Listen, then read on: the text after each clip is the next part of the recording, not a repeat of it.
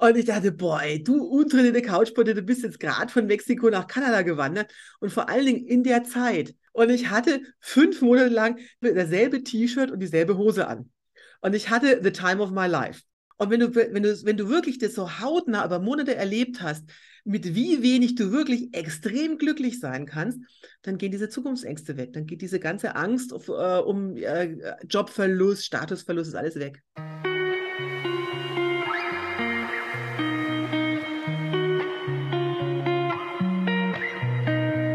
Hallo, herzlich willkommen bei Die Kunst zu leben. Ich freue mich, dass du reinhörst oder vielleicht auch reinschaust. Und falls du es tatsächlich als Video siehst, dann merkst du schon, dass ich mich im Hintergrund hier mit einem Naturbild schon eingroove und einstelle auf meine heutige Gesprächspartnerin Christine Türmer, die uns begeistern und wirklich auch zum Lachen bringen wird durch ihre unglaubliche Lebensgeschichte. Denn Christine Türmer ist die meistgewanderte Frau der Welt. Was sie zu erzählen hat von ihren Touren, was sie auch übers Leben zu erzählen hat, ist außergewöhnlich. Und es gibt wenige Gespräche in meinem Leben, an die ich mich erinnern kann, die so voller Heiterkeit und Fröhlichkeit, aber auch Tiefsinnigkeit waren. Christine ist eine der glücklichsten Menschen, mit der ich jemals sprechen durfte. Und ich habe schon viele Gespräche in meinem Leben und auch hier eben die Kunst zu leben Podcast geführt. Ihr wisst, die Kunst zu leben steht für das Thema, wie führt man ein erfülltes, glückliches und freies Leben. Und Christine ist Weltmeisterin, es sich leicht zu machen. Denn nur durch diese Leichtigkeit mit 5 Kilo Gepäck schafft sie es, diese unglaublichen Wanderstrecken zu machen. Sie ist über 62.000 Kilometer sozusagen einmal rund um die Welt gegangen. Äh, manche Strecken von ihr sind 3, 4, 5, 6.000 Kilometer lang. Sie geht am Tag 12 Stunden und dabei ist sie wirklich keine Leistungssportlerin. Sie sagt selber von sich, hat ein bisschen Plattfüße, ein bisschen Übergewicht ist Mitte 50, also weit entfernt von Höchstleistungssportler. Wie sie das alles macht, hat sie in diesem Podcast ein Stück weit schon verraten. Auch was sie übers Leben gelernt hat und wie sie überhaupt drauf gekommen ist, wirklich im wahrsten Sinne des Wortes ihren Weg zu gehen. Denn Christine war früher erstens eine Couch Potato und heute die meistgewanderte Frau der Welt, Weltrekordhalterin. Und vor allem war sie früher, oder sie hatte früher ein ganz anderes Leben. Sie war Managerin, sie war erfolgreiche Unternehmenssaniererin, hat sehr viel Geld verdient und hatte ein komplett anderes Leben. Und dann brauchte es zwei Schicksalsschläge in ihrem Leben, die dazu geführt haben, dass sie wirklich ihren Weg gegangen ist und für diesen Lebensweg der berufsmäßigen Langstreckenwanderin auch nie mehr zurückgekehrt und nie mehr abgekommen ist. In meinem Gespräch mit ihr, das unheimlich intensiv, aber auch total unterhaltsam war, ähm, sehr erfrischend war und auch lustig war, haben wir über ganz viele Dinge gesprochen, wie zum Beispiel, ja, was war eigentlich dafür notwendig, dass sie diesen Weg gehen konnte, dass sie die Voraussetzungen geschaffen hat, ihrem Weg zu folgen. Wie organisiert sie das alles? Wie finanziert man sowas, wenn man sechs, sieben Monate im Jahr unterwegs ist? Ähm, auch ganz profane Dinge, wie zum Beispiel, ähm, wie geht man mit gefährlichen Tieren um? Ähm, was macht man, wenn man zwölf Stunden in der Wildnis unterwegs ist? Wie macht man das eigentlich mit der Toilette? Also es gab wirklich ein paar lustige Szenen in unserem Gespräch, ein paar große erhellende Momente und auch ein paar sehr nachdenkliche Momente. Es ist für jeden was dabei. Hört euch das Gespräch, auch wenn es sehr lang war, wirklich bis zur letzten Sekunde an. Es ist voller Weisheit, voller Humor, voller Leichtigkeit, voller Inspiration, aber auch voller Klarheit. Denn Christine ist keine, die jeden zum Wandern bringen will und sagt, das, was ich kann, das soll jetzt jeder machen, sondern sie ist die Botschafterin für Menschen, ähm, ja, die einfach ihrem Herzen folgen wollen und ihre Träume nicht mehr aufschieben wollen.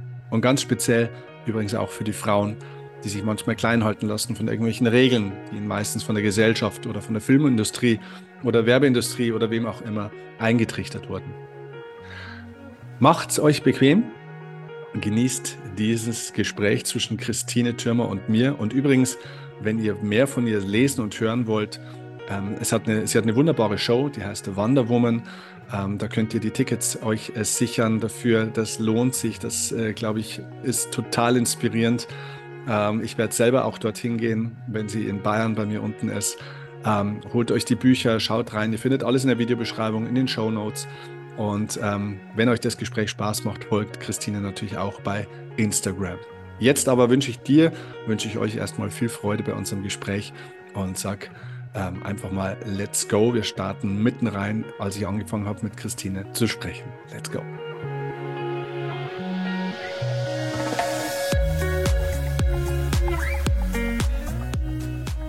Christine, wenn man dich jetzt so sieht, du hast es hier in den Kunst zu leben Podcast geschafft. Du bist ja echt eine Mischung aus einer Lebenskünstlerin, aber wenn ich mir deine Touren so anschaue, was du so machst, du bist ja auch teilweise echt eine Überlebenskünstlerin.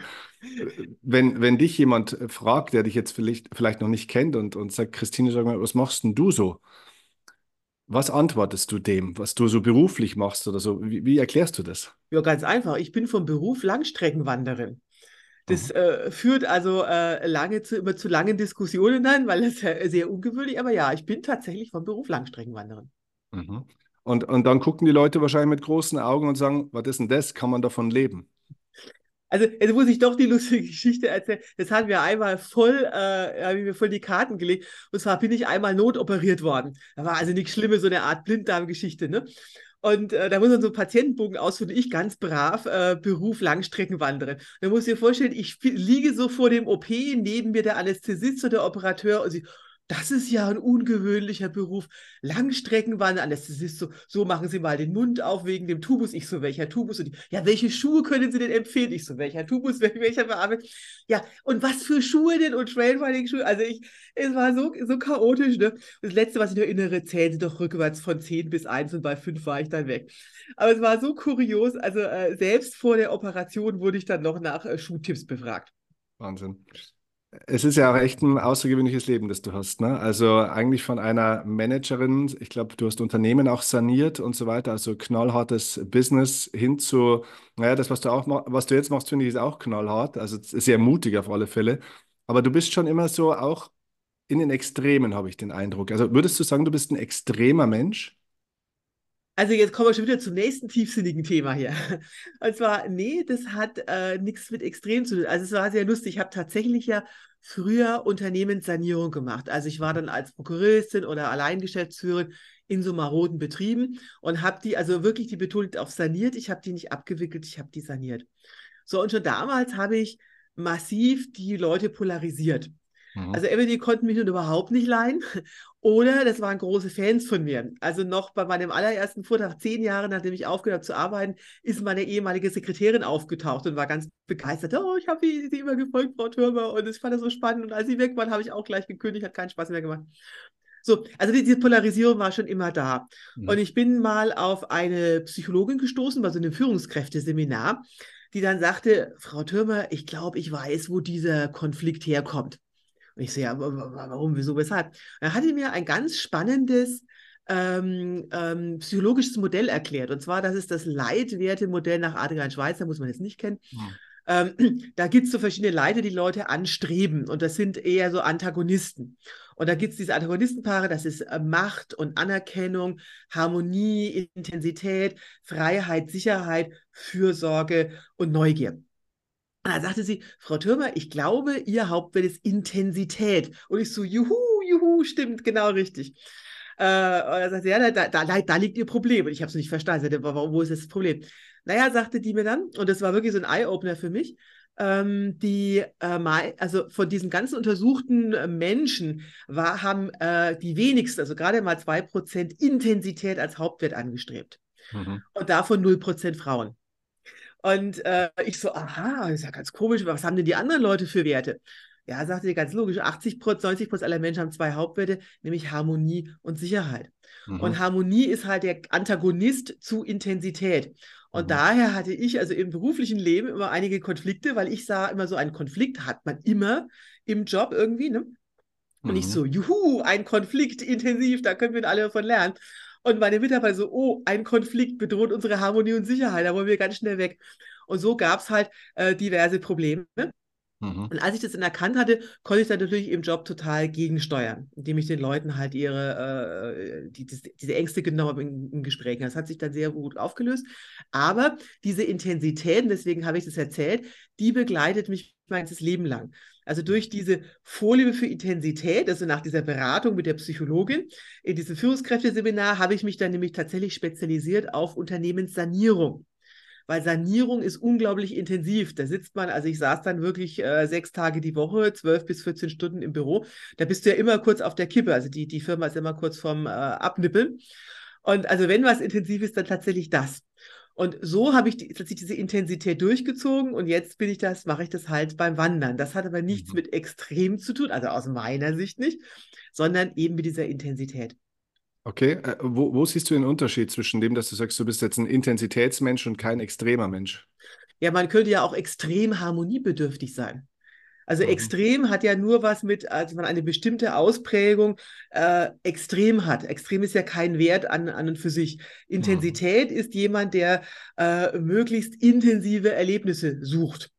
Egal in welche Richtung die jetzt gehen. Bei mir ist es halt äh, jetzt, jetzt das Wandern. Also extrem ist kein Wert, äh, würde ich sagen. Das ist eher eine Ausprägung. Also du tauchst einfach tief ein, du gehst all in. Wenn du was machst, dann machst du das mit äh, jeder Faser deines, deines Körpers und deines Herzens sozusagen, oder? So verstehe ich Ja, das ist aber ganz schön, das zieht sich ja weiter durch. Also mhm. ich habe äh, Unternehmenssanierung gemacht, äh, hab, bin da voll eingetaucht, war auch unglaublich erfolgreich. Also die alle Betriebe, die ich mal saniert habe, die gibt es auch heute noch. Mhm. Und dann ging das halt weiter. Also alles, was ich mache, mache ich halt 120 Prozent. Beim Wandern ist es genauso. Ich habe mal angefangen, nie mehr aufgehört und jetzt bin ich die meistgewanderte Frau der Welt. Dann ging es weiter. Ich habe angefangen, Bücher zu schreiben und äh, ja, schwuppdiwupp, plötzlich hatte ich vier Bestseller. Und äh, jetzt mache ich Vorträge oder Shows, ist genau dasselbe. Ich habe angefangen bei Buchhandel und Bibliotheken mit äh, saßen 50 Hanseln und jetzt fülle ich Säle mit 1200 Leuten. Also, und ich probiere halt immer, wie, wie geht das weiter? Das ist so, es war, war übrigens sehr lustig, als ich angefangen habe mit den Vorträgen. Also ich habe jetzt da zum Beispiel Management, habe ich auch überlegt, brauche ich das wirklich? Soll ich das machen? Verkaufe ich da nicht meine Seele, weil ich will ja eigentlich wandern und äh, es schlägt mich ja wieder nur ein. Und dann sagt ein guter alter Freund von mir, Christine, vergiss es, du kannst nicht anders. Nicht so, mhm. wie du kannst nicht anders. Naja, sagt er, egal, ich kenne dich jetzt seit 30 Jahren. Alles, was du machst, machst du 120 Prozent. Und äh, jetzt hast du mit den Vorträgen oder mit den Shows angefangen. Das wirst du jetzt auch so lange machen, bis du die Mercedes-Benz-Arena voll hast. Und dann kannst du erst wieder aufhören. Also mach das. Du, du hast keine andere Wahl. Deine Persönlichkeitsstruktur ist so. Ja. Bei, bei den Vorträgen ist es bei dir auch so gewesen wie jetzt bei mir, dass du zuerst auch in Firmen reingebucht wurdest tatsächlich? Also buchen dich tatsächlich Wirtschaftsunternehmen praktisch für einen inspirierenden Vortrag, wo man von dir lernen kann, wie jetzt auch andere richtige Extremsportler oder sonstige Größen auch noch? Oder sind es jetzt eben auch deine, deine eigenen öffentlichen Shows, wo sozusagen jeder äh, kommen kann und einfach äh, sich sozusagen inspirieren und unterhalten lassen kann, auch von deiner unglaublichen Story oder deinen Geschichten? Also ich mache überhaupt keine Firmenvorträge. Aha. Mhm. Ähm, also aus dem einfachen Grund, ich habe nur sehr begrenzt Zeit, weil ich bin ja äh, mehr als die Hälfte des Jahres unterwegs mhm. und habe überlegt, was ist mir wichtig. Und äh, auch wenn man das jetzt doof anhört, für mich steht gar nicht das Geldverdienen so im Vordergrund, sondern ähm, ja, ich will Leute motivieren. Und auch so ein bisschen give it back to the community, kann ich auch gleich noch was dazu sagen. Das heißt, äh, bevor ich mich jetzt vor, ich sage jetzt mal, vor äh, fünf Dutzend äh, gelangweilte Vertriebsleute von Siemens oder Telekom hinstelle, die da irgendwie zwangsbespaßt werden, ähm, das bringt mir jetzt weniger Feedback, als wenn ich wirklich in eine, in eine Halle gehe und Leute Eintritt zahlen, eben um mich zu sehen und sich auch von mir inspirieren zu lassen. Ich hätte da auch mal so ein totales äh, Aha-Erlebnis. Also ganz am Anfang, da war ich noch in Buchhandlung, Bibliotheken unterwegs, wo da eben 50 Mannequin nur rumsaßen. Und da habe ich dann so am Ende Bücher signiert und da kam so eine nette Dame an, hat mir das Buch präsentiert, so Frau Türmer, nur wegen Ihnen fahre ich jetzt mit dem Fahrrad nach Hause. Ich sehe, ja, was habe ich jetzt mit Ihrem Fahrrad zu tun? Er sagt sie, ich hatte früher immer total Angst, weil ich muss jetzt durch den Wald radeln. Und ich habe mich das nie getraut. Aber seit ich Ihre Bücher kenne, weiß ich, da versteckt sich keiner. Das ist einfach unrealistisch. Und deswegen äh, radel ich jetzt nach Hause. Stimmt, passiert, da passiert nichts. Und vielen Dank, dass Sie, dass Sie mich da äh, so ermuntert haben. Mhm. Und es war jetzt nur wirklich so eine kleine Geschichte. Aber da habe ich halt gemerkt, wie ich mit meinem Vorbild oder mit meinen mhm. Geschichten, meiner Aufklärung, eh die Leute wirklich positiv bewege. Und das ist also, äh, das macht mir halt auch viel mehr Spaß, auch von der Energie, die dann zurückkommt von dem Publikum, als wenn ich jetzt irgendwelche Firmenvorträge mache, wo ich sicherlich das Dreifache verdienen würde. Aber darum geht es mir eben nicht. Deswegen mache ich wirklich nur Publikumsauftritte. Ja, verstehe. Sehr gut. An der Stelle schon dicke, fette Empfehlung und auch ich werde kommen. Weil du bist ja wirklich im ganzen Bundesgebiet unterwegs. Das ist äh, also die Übrigens die Tourliste für alle, die es jetzt äh, hören oder sehen, ähm, findet ihr natürlich den Link in den Show Notes, in der Videobeschreibung. Also schaut unbedingt rein und seid super, super schnell, weil äh, über ein Drittel ist jetzt schon ausgebucht. Also sichert euch da möglichst schnell die Tickets, um Christine, um Christine in dem Jahr dann auch zu erleben. Äh, jetzt lass uns mal ein bisschen auch auf das kommen, wie kam es überhaupt dazu? Ne? Also, weil die Leute stellen sich jetzt wahrscheinlich tausend Fragen. Wie äh, macht die Frau das finanziell? Wie kann man ein halbes Jahr unterwegs sein, rumwandern und davon leben? Äh, und, und, und. Aber lass uns vielleicht mal halb am Anfang zumindest anfangen. Okay. Ähm, aus so einem intensiven Berufsleben, das du ja auch hattest und offensichtlich auch erfolgreich und so weiter, wie kommt man dann auf die Idee, so einen, also ich würde trotzdem sagen, radikalen, extremen Life-Change dann zu machen? Da muss es ja Schlüsselmomente wahrscheinlich im Leben gegeben ja. haben. Also, Kurzfassung, äh, weil sonst sitzen wir jetzt hier zwei Stunden. Äh, Kurzfassung, also ich war äh, Mitte 30, jung, dynamische Managerin und habe mir so einen Yuppie-Urlaub gegönnt in den USA. Mhm. Also habe mir Kalifornien angeschaut, San Francisco, Los Angeles und was liegt da in der Nähe? Yosemite Nationalpark. Also bin ich da halt hingefahren. Also wie jeder gute Deutsche interessiere ich, habe ich mich halt mäßig für Wandern interessiert. Habe mich also beim äh, Outdoor-Laden äh, super toll ausgestattet. Also kennst du ja wahrscheinlich so mit äh, äh, äh super Expeditionszelt, bequeme Isomatte. Ne? Und da saß ich dann also äh, völlig überproportioniert, wie ich jetzt weiß saß ich auf so einem Campingplatz im Yosemite Nationalpark. Also wie die, jedes Klischee aus, aus dem Outdoor-Katalog. So. Mhm. Und da wurde es also gerade dunkel, da kamen so ein paar völlig skurrile Gestalten die überhaupt keinen Platz im Autokatalog hatten, also völlig abgeranzt. Und statt so Expeditionsrucksäcke wie ich hatten die quasi nur so eine Art Turnbeutel dabei, völlig verdreckt und ähm, haben da nicht mal ein Zelt aufgebaut, sondern die Isomatte ausgerollt, Cowboy-Camping, wie ich jetzt weiß. So, und ich, neugierig wie ich bin, bin da halt einfach mal hinmarschiert sage, also, was macht die hier eigentlich? So, nicht ahnen, dass ihre Antwort, also dass diese Begegnung wirklich mein ganzes Leben verändern würde. Denn die sagten mir, wir wandern von Mexiko nach Kanada. Ich hatte also die ersten Thru-Hiker getroffen. So heißen diese Langstreckenwanderer, weil sie diese langen Distanzen in einer Saison durchwandern, also Thru-Hiken. So, und die haben mir halt von ihrem ganzen Lifestyle erzählt, von der Ausrüstung, von dem Trail. Und ich so, boah, ey, also wenn du so aus Deutschland kommst, wo du maximal irgendwie mal so den Weg hier in der Umgebung durch die Mark Brandenburg hast, ne? Und plötzlich erzählen dir Leute, wir wandern von Mexiko nach Kanada. Das ist so, wow, also geht das überhaupt? Und also ich war total angefixt. So, also fast forward, das war im Juli zu meinem äh, Geburtstag und es hat mich irgendwie nicht losgelassen. Aber kein normaler Mensch, also nicht mal ich, gibt so einen gut bezahlten Job auf für so eine Schnapsidee, um von Mexiko mhm. nach Kanada zu wandern. Mhm. So, und damit es auch richtig losgeht, mussten also, hat mir das Schicksal, sagen wir so schön, zwei Tritte in den Hintern gegeben. Also, erster Tritt, ich wurde wie im schlechten Film am letzten Werktag vor Weihnachten gekündigt. Oh. Und wirklich so, sie haben jetzt zehn Minuten Zeit, ihre persönlichen Sachen zu packen und hin und her. Ist rückblickend logisch, weil in der Sanierung, wenn, die, wenn der Job getan ist, muss die Saniererin gehen. Und wenn du halt Prokuristin oder Geschäftsführerin bist, dann kannst du mit deiner Unterschrift ja die halbe Bude verkaufen. Das heißt, in dem Moment, wo du gefeuert wirst, musst du auch sofort raus. Du kannst einfach mhm. zu viel Unheil anrichten. Ne? Mhm, so, mhm. also ich wurde da raus expediert und bei mir ist eine Welt zusammengebrochen. Also, weil jeder gute Arbeitnehmer hält sich für unersetzlich, ich natürlich auch. So, ist aber, war ja eigentlich ausgleichende Gerechtigkeit. Also in der Sanierung muss selber so viele Leute rausschmeißen. Also ist auch mal ganz gut, dass man das selber erlebt, wie sich das anfühlt, nämlich scheiße. So. Karma. Ja. Und ich sitze also noch zu Hause, muss dir vorstellen, so Weihnachten, Neujahr, also äh, voll Depri, ne? dunkel, kein Tageslicht, so. Oh. So, und dann kam, also ich lache jetzt drüber, das war damals natürlich sehr dramatisch, dann kam die zweite Geschichte dazu. Und zwar ist damals ein guter Freund von mir, hat, äh, der war genau zehn Jahre älter als ich, der hat einen Schlaganfall erlitten. So, den hat er zwar überlebt, aber mit irreparablen Hirnschäden auf dem geistigen Niveau eines Dreijährigen. Jetzt war ich ja nun frisch gebackene Arbeitslose, hatte also viel Zeit. Das heißt, ich habe den dann äh, wirklich jeden zweiten Tag im Pflegeheim besucht. Mhm. Und das war wirklich eine herzzerreißende Angelegenheit. Also der war seines Zeichens erfolgreicher Architekt gewesen. Also auch schicker Firmenwagen, Penthouse-Wohnungen, also auch so ein Yuppie. Wir vorher immer in schicken Berliner Szenelokalen essen. Wir waren also weiter aus Berlin. Ja, und plötzlich äh, saß der halt im Rollstuhl. Ich musste ihm Lätzchen umbinden und mit Schonkost füttern. Hm. So, und das war eh schon schlimm genug. Dann hat er aber noch einen weiteren Schlaganfall erlitten. Es war sonst keiner da. Ich musste also ins Krankenhaus auf die Intensivstation. Und als ich ihn da so habe liegen sehen, also ich habe die ganze Nacht dann dort zugebracht, da wurde mir dann irgendwie, kam halt diese eine Frage hoch. Also die konnte dann einfach nicht mehr verdrängen. Also was hätte der wohl gemacht, wenn er in meinem Alter, der war ja genau zehn Jahre älter als ich, mhm. wenn er gewusst hätte, welches Schicksal ihn erwartet? So, mhm. der konnte ja nur nicht mehr antworten, der konnte nicht mehr sprechen. Aber äh, die Frage muss ich dann ja für mich beantworten. Also mir war, also ich habe ja früher mal gedacht, so mit 46 stirbt man nicht. Aber genau das hat er gemacht. Er ist bei einem weiteren Schlaganfall ein paar Monate später verstorben. Mhm. Und dieses Schicksal hat mir halt wirklich klar gemacht von diesem Freund. Also äh, nicht zu niemand kann dir garantieren, dass du in fünf Jahren oder in zehn Jahren oder wie immer alle denkbar Eintritt des Rentenalters noch in der Lage sein wirst, deine Träume zu erfüllen.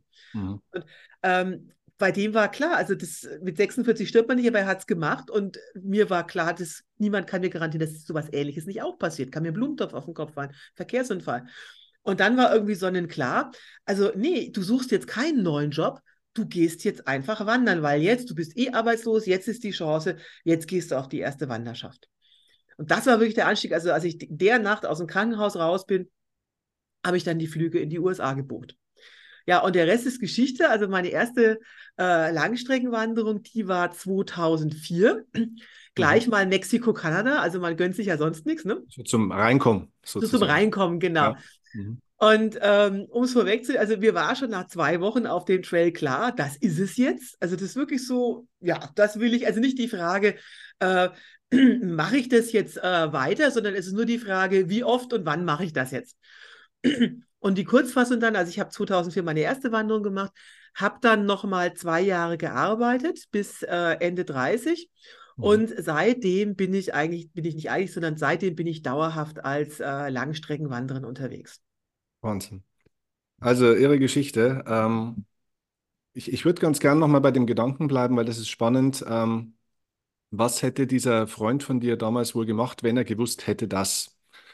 Das ist ja immer, das ist ja so eine klassische Frage, die man sich ja stellt. Ne? Die, die kennt man von genau. verschiedenen Seiten. Ne? Stell dir vor, du hättest noch ein Jahr zu leben und so weiter und so fort. Ich glaube, mit der Perspektive würden wahrscheinlich 90 Prozent aller Menschen, weil so gefühlt zumindest jetzt mal, äh, was in ihrem Leben verändern.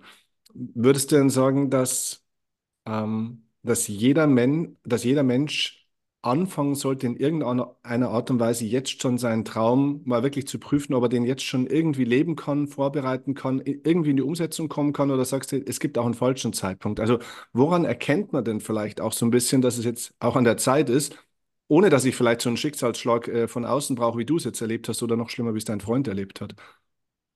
Also ich finde, man sollte nie warten mit den Träumen. Also das, das, mhm. das tollste Kompliment, was ich mir selber quasi machen kann, ist, also ich bin jetzt 56, muss man dazu sagen. Ich habe äh, noch jede Menge Pläne, was ich tun will. Also es ist jetzt nicht, dass ich jetzt, dass ich jetzt Langeweile, also ganz im Gegenteil. Je länger mhm. ich unterwegs bin, desto mehr Pläne habe ich. Aber wenn mich jetzt sofort der Blitz treffen würde und ich tot umfalle, müsste ich nicht sagen, hey, das hätte ich gerne noch gemacht. Also ich habe immer alles zu dem Zeitpunkt gemacht, wo es anstand. Also es gibt nichts, was ich jetzt quasi noch auf der äh, Warteschleife habe. Oh, das muss ich jetzt unbedingt noch tun. Also ja, ich habe noch viele Pläne, aber alles, was ich tun wollte, habe ich mir zu der Zeit gemacht, als es irgendwie anstand. Mhm. Und ich finde, also es gibt eigentlich kein schöneres Kompliment, also um sagen zu können, nee, also ich habe jetzt nichts, was ich immer aufgeschoben habe. Ich habe das immer gleich gemacht. Mhm. Und das finde ich auch wirklich wichtig, weil du hast halt, du hast nicht diese Garantie, dass du das noch tun kannst. Hier kann sofort jetzt irgendwie ein Verkehrsunfall passieren. Deswegen wirklich nicht warten. Und es gibt halt immer, ähm, das ist ganz erstaunlich, also viele Leute kommen immer an und ja, und ich habe nicht genug Geld oder also du kannst, äh, natürlich rate ich jetzt niemanden quasi ohne Geld quasi auf eine große Tour aufzubrechen oder sowas. Ne? Also du solltest es schon ein bisschen vorbereiten. Aber dir muss klar sein, äh, äh, wenn, wenn, du immer irgendwie suchst, oh, das ist noch nicht perfekt, das ist noch nicht perfekt, dann kommst du nie los. Es gibt mhm. immer einen Punkt, an dem du springen musst ins Ungewisse. Mhm. Und gerade so das Thema Finanzen, das wird also wirklich gänzlich überbewertet. Okay. Also ja, also hier, das höre ich ganz, ganz oft, also das ist wirklich dieser Spruch, Frau Thürmer, ich würde ja gerne so leben wie Sie, aber. Und dann kommt also eine möglichst, äh, eine mehr oder minder plausible Ausrede. So, mhm. und ich möchte jetzt bitte also erstmal vorneweg schicken, wir reden jetzt nicht von der Kassiererin bei Aldi, alleinerziehende Mutter von fünf Kindern. Ja. So, aber die will in der Regel auch nicht wandern gehen. Mhm. So, also das gibt sicherlich Ausnahmen, aber in der Regel, also wirklich 90 Prozent aller Menschen, also gerade wenn du hier in Westeuropa geboren und aufgewachsen bist, solche Menschen können sich mit relativ wenig Aufwand die finanziellen Möglichkeiten für eine solche Tour sehr, sehr schnell zusammensparen. Mhm. Was braucht man denn finanziell? wollte ich gerade sagen, es ist, es ist, Mhm. es ist also, äh, ich bin ja nur eine ehemalige Geschäftsfrau, also das liegt mir im Blut. Also ich habe deswegen äh, ja nicht nur die Finanzen meiner Firmen immer im Control, sondern auch meine eigenen. Und ich kann das sehr gut vorrechnen. Also du brauchst, wenn du so eine Langstreckentour machen willst, also wirklich all in. Und all in heißt, also da ist jetzt, kann ich gleich auch zu was da drin ist, also wirklich auch diese ganzen Rahmenkosten, die die Leute immer verdrängen. Also bist du für, bist du mit 1000 Euro pro Monat dabei.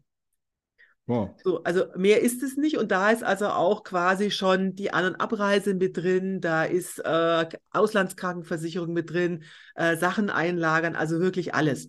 Ich kann es mal grob aufzählen. Äh, du brauchst unterwegs für Proviant 10 Euro am Tag.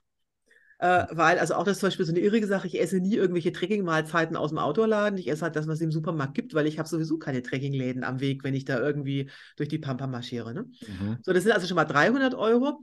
Dann machst du als Wanderer einmal in der Woche einen Ruhetag, so wie in der Bibel. Ne? Sechs Tage sollst du arbeiten, am siebten Tage sollst du ruhen. Ruhetag hast du in der Stadt, da gehst du mal ins Hotel, da gehst du mal essen. Dafür sind dann wieder 300 Euro weg.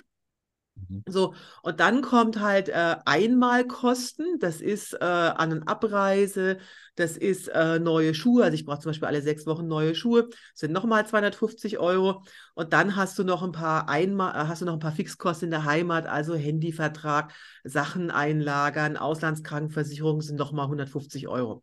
So, also Daumen mal Pi kommst du mit 1000 Euro hin. Also wenn du Mexiko-Kanada wandern willst, ähm, äh, fünf Monate dauert es im Schnitt, bist du mit 5000 Euro dabei. So, und 5000 Euro kann man sich hier in Westeuropa mit äh, entsprechender Disziplin irgendwie auch in der Regel zusammensparen. So, Mhm. und wenn die Leute sagen, so, ich würde ja gerne so leben wie Sie, aber ich kann nicht, dann kommt immer meine Antwort, also Sie müssen nicht so leben wie ich, aber die Ausrede, Sie können nicht, das stimmt einfach nicht. Sie Mhm. wollen es einfach nicht stark genug. Das ist Mhm. auch okay, also nicht jeder muss durch die Gegend wandern, aber entschuldigt es nicht, ihr könnt es nicht, es ist einfach, es ist, ihr, ihr seid nicht genug bereit dafür zu opfern. Ja, weil da kommt ja auf der anderen Seite auch noch dazu, es ist ja einmal das Investment für das, was du da tust, aber du hast ja auf der anderen Seite auch deine laufenden Kosten aus deinem normalen Leben, das du mal hattest, oder aus deinem Leben in Deutschland sozusagen extrem reduziert, glaube ich. Ne? Also wir sehen ja auch gerade, wir haben im Vorfeld gerade gesprochen, so, oh Gott, wird das auch noch als Video ausgestrahlt, du sitzt in deiner Küche, äh, du, ich glaube, du lebst in einem Plattenbau, richtig? Ja. Also äh, auch wieder Kurzfassung, ich war, als ich angefangen habe, dauerhaft zu wandern, war der größte Schritt, dass ich damals meine Wohnung komplett gekündigt habe. Ich habe alles eingelagert, habe dann also irgendwie 50, 70 Euro für ein Lager gezahlt und war also technisch gesehen obdachlos. Mhm. Ich hatte zwar noch eine Meldeadresse bei Freunden, aber ich hatte keine dauerhafte Wohnung. Das heißt, immer wenn ich zurückgekommen bin, dann erstmal eine Woche bei Freunden auf dem Sofa und dann halt ratzfatz irgendwie WG, Untermiete, sonst irgendwas finden Mhm. klappte auch erstaunlich gut immer, weil äh, alleinstehende Frauen mit 56 sind beliebte Mitbewohner oder Untervermieter. Die sind ja also äh, höflich, sauber, haha. So. Es hat zwar gut geklappt, aber das war irgendwie nervig. Ich musste ja ständig mit dem Fahrrad umziehen. Ne? Also ich hatte, hatte ja kein Auto, ich hatte nichts, ich hatte nur Fahrrad, ein paar Kisten. Und irgendwann habe ich dann beschlossen mit äh, Anfang 50, also ich habe jetzt keine Lust mehr, Mülltrennung und Putzpläne zu diskutieren, aber wollte natürlich weiterhin diese Fixkosten niedrig halten. Mhm. Und äh, also Ende vom Lied ist, ich habe dann lange überlegt und bin auf einen Plattenbau verfallen. Also ich wohne in Berlin-Marzahn, also wirklich am Stadtrand von Berlin. Also keiner von meinen Freunden will da tot über den Zaun hängen, weil da gibt es also kein Museum, kein Café, kein Restaurant, aber es gibt in Laufweite Aldi, Lidl und Penny. Also ich meine, ich bin im Paradies, ne? So. Und äh, wenn du also quasi wie ich ständig im Zelt lebst auf zwei Quadratmetern und äh, plötzlich hast du eine warme Dusche und einen Herd. Ich habe sogar einen Kühlschrank. Also ich hatte die Wahl, entweder Kühlschrank oder Waschmaschine, weil mehr Platz ist in der Wohnung nicht. Ich habe mich jetzt für Kühlschrank entschieden. So. Also das ist einfach für mich paradiesisch, obwohl hier keiner wohnen will. Mhm. Aber ich finde das super, weil jetzt habe ich immer quasi eine Unterkunft. Ich hab, muss auch keine 70 Euro Lagegebühr mehr zahlen. Und ich zahle hier 258 Euro Warmmiete. Also ich meine, was will ich mehr? So. Mhm.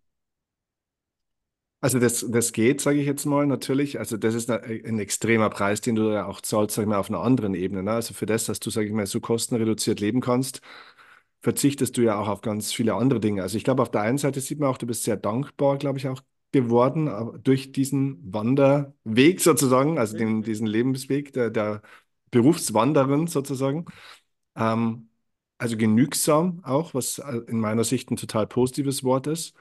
Ähm, auf der anderen Seite, was sagt man dann jemandem, der vielleicht eine Frau in deinem Alter, die oder vielleicht auch schon noch zehn Jahre jünger, die zwei Kinder hat, die in die Grundschule gehen? Kann so jemand das auch in irgendeiner Art und Weise realisieren? Weil die kann ja das so nicht leben, sozusagen, ne? Ähm, jein.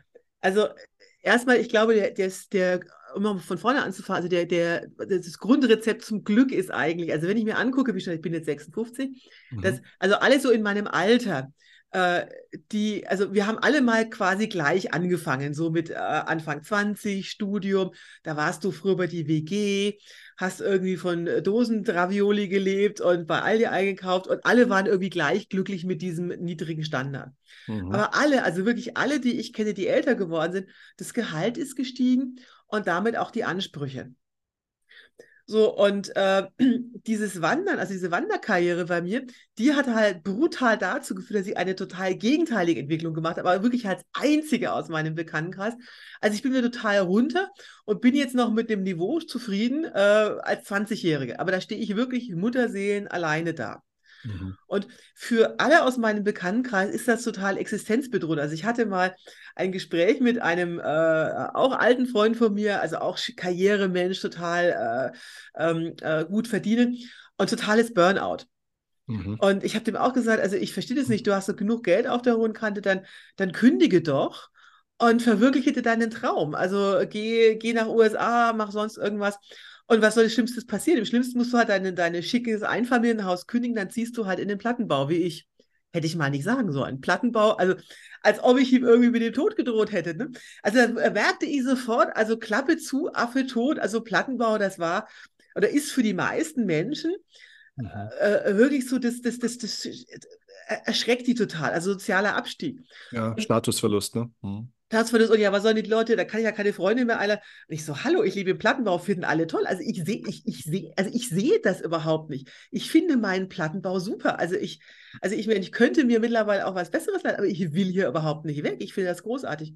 Und das ist wirklich halt wichtig, diese, diese Einstellung, dass du halt nicht Angst hast vor diesem Status oder diesem Imageverlust. Also ich, ich, vielleicht bin ich da blind, vielleicht fehlt mir da ein Gen, aber ich sehe das nicht. Also mhm. Also ich würde auch in gar keinem größeren Haus wohnen wollen. Also, äh, verstehst du, da bricht dann jemand ein, wenn du nicht da bist, sonst was. Also, wer bricht schon den Plattenbau ein? Ne? Also, das ist, äh, also ich, ich, sehe da nur die Vorteile. Ja. So. Aber jetzt immer auf die Frage mit, äh, mit, mit Kindern. Auch da ist viel, wie soll ich sagen, viel ähm, Image dabei. Also ich habe in den USA gesehen, diese langen Trails, Mexiko, Kanada, da gibt es ganze Familien, die das gewandert sind. Also es gibt zum Beispiel ein Beispiel von einer äh, achtköpfigen Familie. Da war das kleinste Kind zwei und das älteste war 18. Die sind das als Familie gegangen, Mama, Papa und sechs Kinder. Das mhm. hat auch funktioniert. Mhm. Jetzt hast du in Deutschland das Problem natürlich mit, äh, mit der Schulpflicht, aber du hast ja trotzdem äh, lange Schulferien, du kannst alles Mögliche machen. Also oft stehen sich die Leute selber im Weg, dass sie sagen, ja, das kann ich nicht, weil Kinder, pipapo, also Kinder machen das mit. Ja. Der Jüngste, der, ähm, äh, der eigenhändig zu, also eigenfüßig äh, Mexikaner gewandert ist, der war fünf. So, mhm. Es gibt die Gallerjüngste, war 18 Monate, die sind auf dem Rücken getragen worden. Also, also das geht alles. Du da musst dich halt frei machen von den Vorstellungen, was die Gesellschaft von dir will.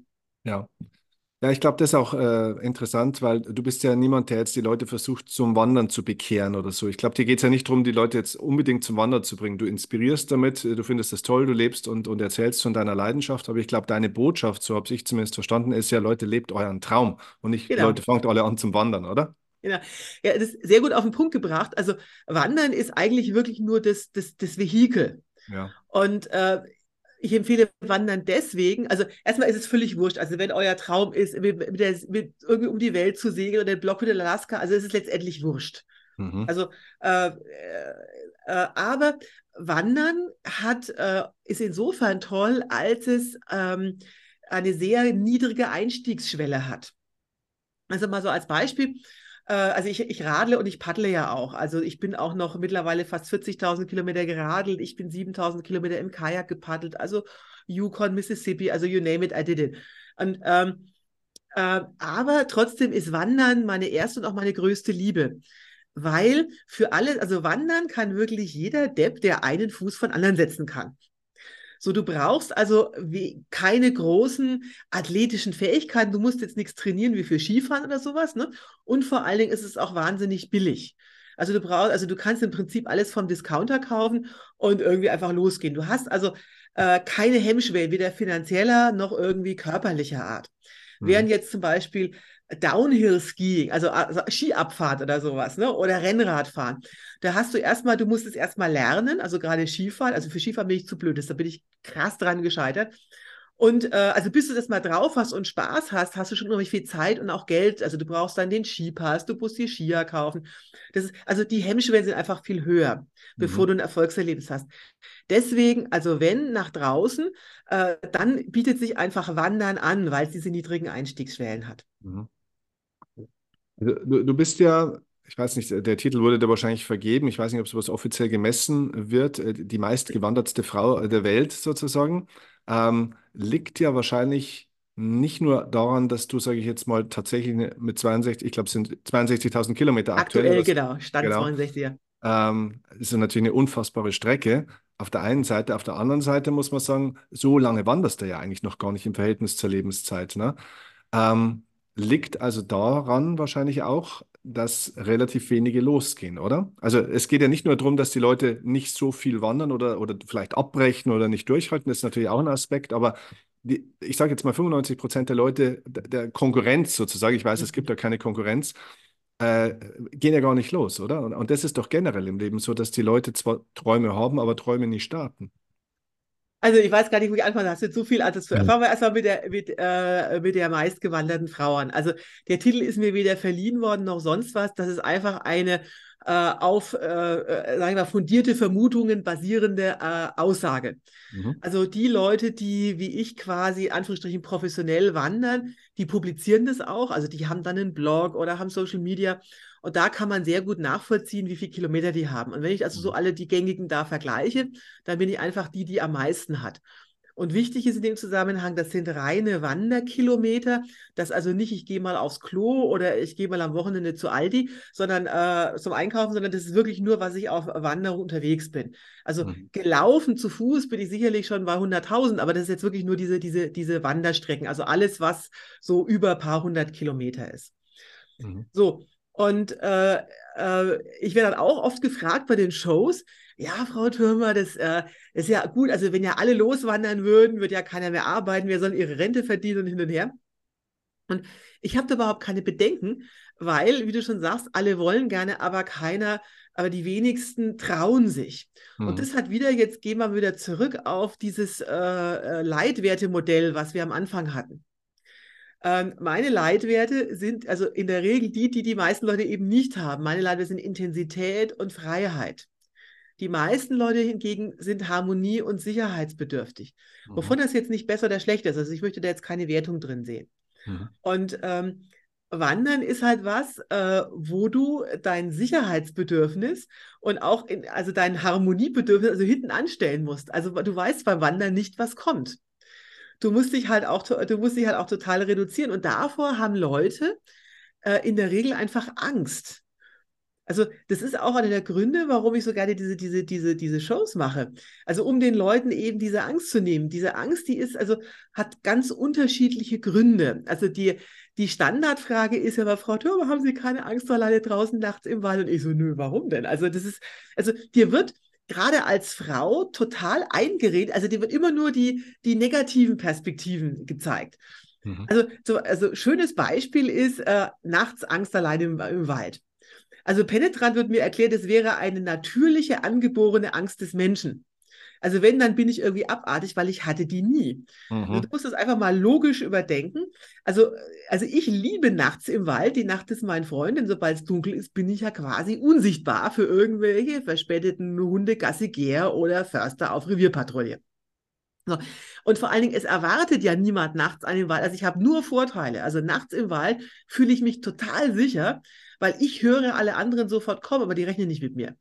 Also wenn du es logisch überlegst, ist das totaler Quatsch, aber dir wird irgendwie anerzogen durch Märchen, durch äh, äh irgendwie, dass du da Angst haben musst. Und das ist, Fernsehen. Ja. ja, genau. Und das ist, Äh, das ist der totale Quatsch. Und gerade bei Frauen wird es total indoktriniert. Also Frauen wird immer weiß gemacht äh, ja, also, was glaubst du, was, was mir gerade Frauen so erzählen? Ja, dann kommt nachts ein böser Mann und vergewaltigt mich, wo ich denke, also gute Frau.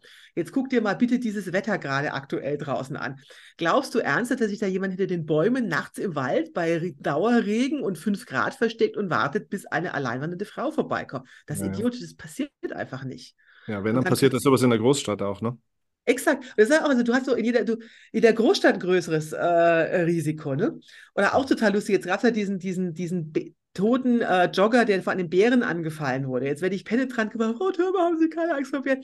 Also natürlich gibt es diese Gefahr, aber ich sage mal, Leute, jetzt guckt über die letzten 50 Jahre an. In den letzten 50 Jahren hatten wir im europäischen Raum einen Toten durch Bären. Alle fragen mich jetzt aber, hast du keine Angst?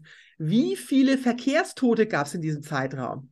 Tausende, Zehntausende. Und keiner von, oh, Sie sich ganz alleine im Auto auf der Autobahn fahren. Also, das einfach mal fällt. Also, natürlich fahren jetzt mehr Leute auf der Autobahn wie durch die Welt wandern. Aber selbst wenn du das ins Verhältnis setzt, also wenn du es statistisch jetzt ins Verhältnis setzt, ist also die Wahrscheinlichkeit, von einem Bären gefressen zu werden, nichts im Verhältnis zu einem Verkehrsunfall zu haben. Hm. Also, unsere Wahrnehmung hat sich total verschoben. Und ich plädiere einfach mal für einen vernünftigen, gesunden Umgang mit Statistik. Mhm. Also natürlich, mir kann überall was passieren. Mir kann ja auch ein Blumentopf auf den Kopf fallen.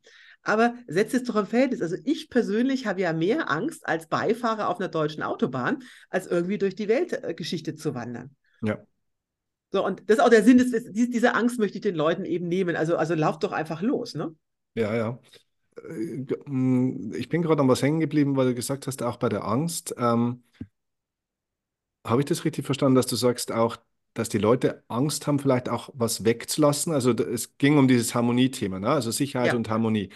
Und das hat ja auch damit zu tun, immer, dass man ein bisschen an dem festhält, was man schon hat und was man auch so kennt und was einem ja dann auch, äh, auch vielleicht das, was einem nicht unbedingt gefällt, aber man ist ja irgendwo dran gewöhnt. Und die meisten Leute leben ja in einem Job oder arbeiten in einem Job, der ihnen nicht wirklich gefällt, aber immerhin haben sie ihn und da haben sie sich irgendwie damit, man gewöhnt sich an jeden Scheiß, sage ich immer. Ne? Ja.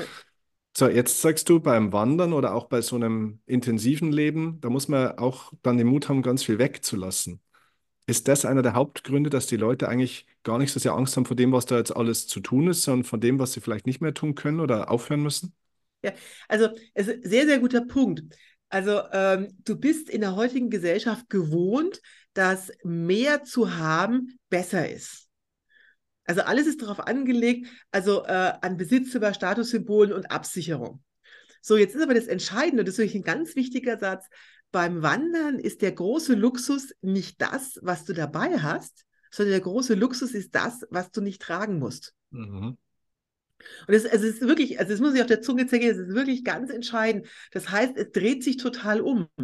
Mhm. Für mich ist viel wichtiger, was kann ich weglassen, als was kann ich mitnehmen. Und ich empfinde es als total befreiend. Also eben nicht, also alles, was du tragen musst oder alles, was du dabei hast, ist ja auch wieder mit Komplikationen verbunden. Also die Leute heute sind ja alle total technisch hochgerüstet, ne? mit irgendwelchen äh, Fitnessuhren und sonst wie. Ich sehe immer nur, aha, brauche ich wieder Strom, kann wieder alles kaputt gehen, alles scheiße. Also ich versuche wirklich so wenig wie möglich und das, was ich habe, muss mehrere Funktionen haben.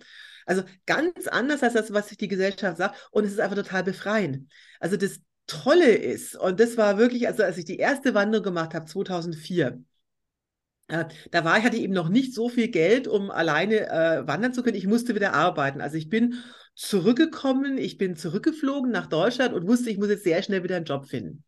Also, und ich saß damals im Flugzeug und äh, auf dem Rückflug und hätte eigentlich total Zukunftsängste haben müssen.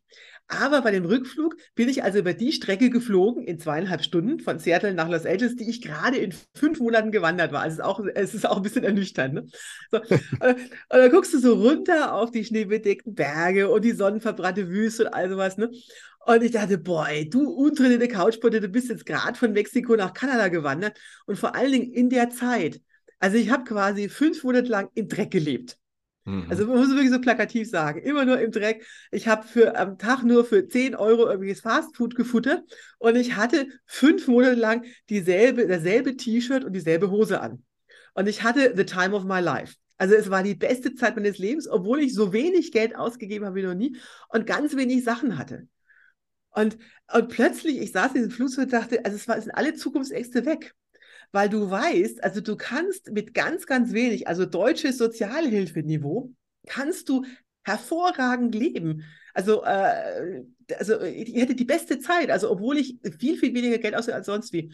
Und wenn du, wenn du, wenn du wirklich das so hautnah über Monate erlebt hast, mit wie wenig du wirklich extrem glücklich sein kannst, dann gehen diese Zukunftsängste weg. Dann geht diese ganze Angst auf, äh, um äh, Jobverlust, Statusverlust, ist alles weg. Und äh, du hast wahrscheinlich auch, ich meine, diese Wanderwelt ist ja auch eine Community, sage ich jetzt mal. Ich glaube, man stellt ja auch fest, wenn man sich dann so ins Leben wirft oder in ein Projekt wirft, es kommen auch immer links und rechts dann plötzlich Menschen, die einen auch unterstützen und supporten. Also man hilft vielleicht auch selber, man bekommt auch Hilfe, oder? Also ist es da auch so, dass ihr euch stark untereinander dann, wenn es wirklich Not an Mann oder an der Frau ist, äh, unterstützt oder helft? Oder wie, wie läuft es da? Also es ist ein zweischneidiges Schwert. Also erstmal ja, also wirklich uneingeschränkt ja. Die Amerikaner haben dafür sogar ein sehr schönes Begriff, das heißt The Trail Provides. Der Trail kümmert sich. Also es ist auch wirklich meine Erfahrung egal was du tust, also je, je furchtbar du denkst, es geht gar nichts mehr, irgendwas passiert. Also irgendein Mensch kommt an und hilft dir oder plötzlich kommt dann doch die Sonne raus. Also irgendwas passiert immer. Das ist jetzt kein Plädoyer dafür, völlig unvorbereitet loszulaufen, aber ähm, also äh, irgendwie fügt sich, das, äh, fügt sich das dann doch immer. Und du hast natürlich total intensive Bindungen mit den Mitwanderern. Da gibt es auch wieder einen Fachbegriff dafür. Das ist die Tramily, die Trail Family. Geil. Und ich warne auch davor, zum Beispiel jetzt, alle denken mal, ja, ich kann da nicht alleine hin, ich muss jetzt warten, bis jemand mitkommt. Das ist grundverkehrt. Also du wirst unterwegs viel, viel mehr Leute kennenlernen, du bist viel, viel offener, als wenn du jetzt mit jemand aus Deutschland dahin fährst, dann redest du auch noch Deutsch, alle anderen reden Englisch. Das, also du beraubst dich eigentlich der tollsten Erlebnisse. Viel, viel besser wirklich alleine und dann zu gucken, wer passt denn überhaupt, als irgendjemand mitzunehmen, damit ich jetzt, äh, damit ich jetzt nicht alleine bin. Mhm. So, und da gibt es ein totales Netzwerk. Und ich muss auch feststellen, damals, als ich dann meinen Job aufgegeben habe, ich habe dann noch mal ein bisschen gearbeitet nach der ersten Wanderung und habe dann wieder, äh, bin dann wieder wandern gegangen. Und als ich mich damals von den Geschäftspartnern verabschiedet habe, also musst dir vorstellen, ich war damals Alleingeschäftsführerin von einer wirklich großen Firma und ich gehe einfach mal so ein halbes Jahr wandern. Und also auch was ich von Geschäftspartnern an Feedback bekomme, das war der Hammer. Also mhm. ich weiß noch, äh, äh, äh, damals meine Firma, wir wollten unbedingt einen Termin beim Einkaufschef von, der, von dem großen Kunden haben. Und jahrelang haben meine Vertriebler daran gearbeitet und nie gab es einen Termin. Und ich habe den angerufen und gesagt, so, ich gehe jetzt ein halbes Jahr wandern, ich gehe jetzt ein halbes Jahr in den USA. Und der sagte, können Sie mich vorher noch besuchen kommen, finde ich total spannend. Und plötzlich hatten wir diesen Termin. Und dieser wirklich mächtige Mann, hat mir dann erzählt, also es war der Hammer, ja, ja, ich habe ja früher mal Sozialpädagogik studiert, ich bin habe aus dem Bürostuhl gebrochen, ne? Und äh, ich war früher mit dem VW-Bus in Australien unterwegs und ich finde das total klasse. Und plötzlich da kamen halt Sachen, also die Leute haben, also wirklich aus, aus dem Geschäftskontext, haben, also ich habe da kaum negative Sachen, die sind alle eher so wirklich so bewundernd. Und die wildesten Sachen kamen hoch, was sie früher gemacht haben und auch so ein bisschen so der Neid, ja, ich würde das auch gerne tun. Also ich habe da wirklich eigentlich, also fast durchweg positives Feedback bekommen. Aber ich sage deswegen zweischneidiges Schwert, auch das so muss man sich bedenken, in, gerade in den USA äh, gehen viele Wanderer überhaupt nicht raus aus den USA. Also die sind immer nur auf diesen US-Trades unterwegs, mhm. weil es denen äh, nicht nur um das Naturerlebnis geht, sondern auch um die Anerkennung. Du hast dort viele Leute, also irgendwie Dropouts, die halt jetzt keine Karriere gemacht haben. Die arbeiten halt im Winter als Skilehrer oder Kellnerin und gehen den Sommer über wandern. Aber sie haben halt in dieser Community eine wahnsinnige soziale Anerkennung. Das heißt, äh, da geht es nicht mehr um das Naturerlebnis, sondern auch um diesen sozialen Zusammenhalt und eigentlich auch wieder um Status. Nur ist der Status halt dann in Kilometern und Trails und nicht in Geld oder Yacht und Frau. Und dann finde ich es auch wieder gefährlich, weil dann bin ich ja genau wieder in demselben Spiel, wie wenn ich jetzt äh, äh, arbeiten und Karriere machen würde. Deswegen muss man aufpassen, ein bisschen, ist ein bisschen zweischneidiges Schwert. Mhm, verstehe. Ähm, Stichwort Vorbereitung würde mich auch mal interessieren. Also ähm, ich schaue mir gerade zurzeit mit meiner Partnerin äh, immer so ein bisschen kleine Dokus an von dieser legendären Traumfahrtwanderung von München nach Venedig. Darüber würdest du jetzt ein bisschen äh, leicht lächeln, weil das sind ja nur 550 Kilometer. Also da würdest du ja nicht mal äh, dafür aufstehen, glaube ich jetzt mal. Ähm, aber wie bereitet man sich denn auf sowas vor? Weil da sehe ich schon auch, dass die Leute auch fast ein bisschen trainieren für sowas.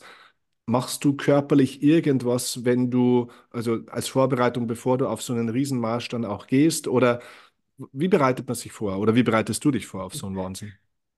Sehr gute Frage, äh, weil da gibt es äh, also die größten Missverständnisse. Mhm.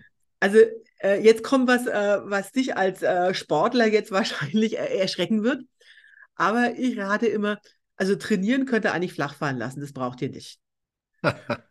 ist, also wenn du nur begrenzte Zeit hast für die Vorbereitung, fokussiere dich überhaupt nicht auf das körperliche Training. Also aus dem einfachen Grund, wenn du jetzt nehmen wir mal so eine Wanderung Mexiko-Kanada, bist du fünf Monate unterwegs. Du wirst in diesen fünf Monaten äh, fit werden, ob du willst oder nicht. Also das wird einfach zwangsweise passieren. Und da ist es jetzt völlig wurscht, ob du jetzt schon auf einem höheren Fitnesslevel startest oder nicht. Also mhm. auf die fünf Monate fallen die Wochen, die du brauchst, um auf, auf, auf Betriebstemperatur zu kommen, die fallen dann nicht groß ins Gewicht. Mhm. Aber was ins Gewicht fällt, ist dein Rucksackgewicht. Mhm. Denn der wirklich entscheidende Faktor für den Erfolg einer solchen Langstreckenwanderung, das ist ein möglichst niedriges Rucksackgewicht. Weil du wirst zwar, zwar, du wirst zwar automatisch fit, aber deine Rucksackgewichte reduziert sich nicht automatisch. Das heißt, wenn du also voll bepackt mit 20 Kilo startest, dann kommst du gar nicht in die Phase, wo du fit wirst, weil du brichst schon vorher zusammen und brichst ab. Deswegen ist es wichtiger, vorher die Ausrüstung zu optimieren, als zu trainieren. So, die Zielmarke bei der Ausrüstung, die liegt bei 5 Kilogramm.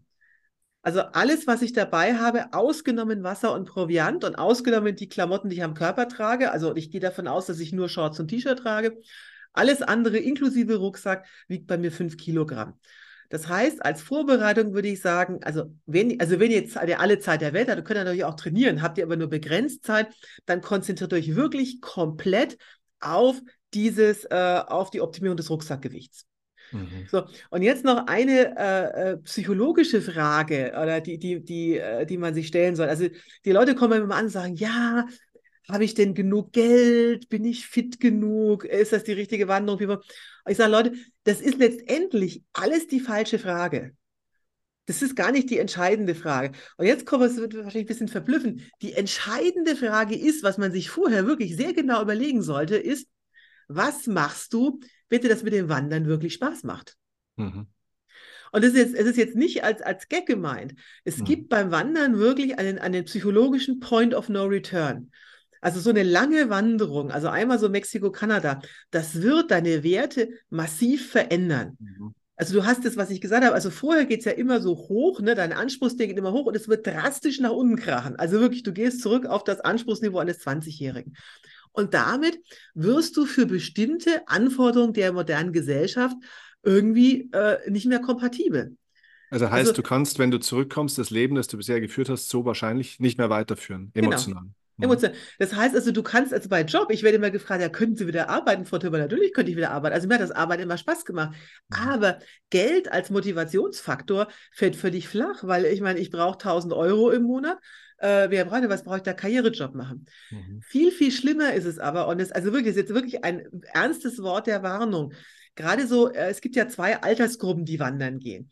Entweder sind das Leute so Anfang, 20, Anfang Mitte 20, also nach dem Studium, vor der, vor der Einstieg in die Karriere, oder halt die Grey Nomads, also Leute so ab Mitte 50, Frühpensionäre, die dann halt schon entsprechend Karriere haben. Mhm. Ganz schlimm ist es bei der ersten Gruppe. Ich habe solche Dramen erlebt, also gerade junge Männer, die sind dann angefixt vom Wandern, das ist total toll, kennt dieses Freiheits-, dieses Glücksgefühl und dann kommen die zurück und da wartet die Freundin und die Freundin und die lieben natürlich ihre Freundin und die wollen auch Familie heiraten, Familie gründen, die finden es auch toll. Bloß die kriegen diesen, diesen Trail nicht mehr raus. Die sitzen dann zu Hause und also nicht falsch, also die lieben auch ihre Familie. Aber dann kommt jemand an wie ich und führt denen vor, hey, du könntest jetzt auch draußen sein. Und das zerreißt die förmlich. Und deswegen wirklich ganz, ganz, ganz wichtig, überlegt euch vorher, du kriegst, also du, du bist an einem Point of No Return, du kannst das nicht mehr zurückdrehen. Du wirst dieses Freiheitsgefühl nicht mehr rauskriegen. Und das kann echt für die Zukunftsplanung schwierig werden. Ja. Ich glaube, da sagst du wirklich den entscheidenden Punkt. Der ist jetzt beim Wandern symbolisch tatsächlich auch so zu sehen, aber ich glaube, der ist generell so. Die Leute trauen sich oftmals nicht loszugehen aus der Angst, was ist eigentlich, wenn es klappt oder was ist, wenn es mir gefällt, was ist, wenn es gut wird, so nach dem Motto. Ne? Weil das würde, das hätte eine Konsequenz für mein folgendes Leben sozusagen, die ich vielleicht noch gar nicht überblicken kann. Und ich glaube, so unterbewusst spüren das manche Menschen auch so ein bisschen, wie man immer so sagt, ne, die Leute haben oft gar nicht so Angst zum, vor dem Versagen, sondern ein bisschen Angst vor der eigenen Größe oder vor der Schönheit dessen, was sie noch nicht kennen, aber was vielleicht vor ihnen liegt, was greifbar wäre. Ne? Ähm, was mir auffällt, auch bei dir, weil ich habe wirklich mit vielen Menschen auch gesprochen, die nicht nur erfolgreich sind in dem, was sie tun, sondern einfach auch wahnsinnig glücklich. Und ich glaube, das, das, sieht man und hört man äh, bei dir. Du bist einfach ein unglaublich glücklicher, erfüllter Mensch. So wirkst du auf alle Fälle. Ähm, und gleichzeitig dieser Verzicht, also dieser Hang oder diese Tendenz zum Verzicht.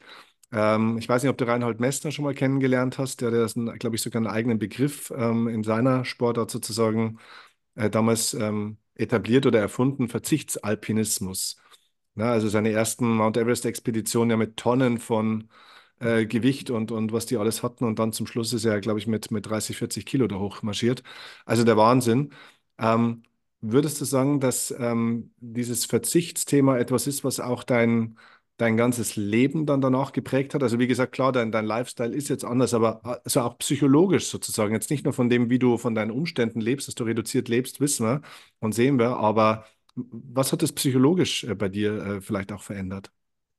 Also ich finde es interessant, dass du den Begriff Verzicht nimmst. Verzicht mhm. ist negativ konnotiert. Mhm.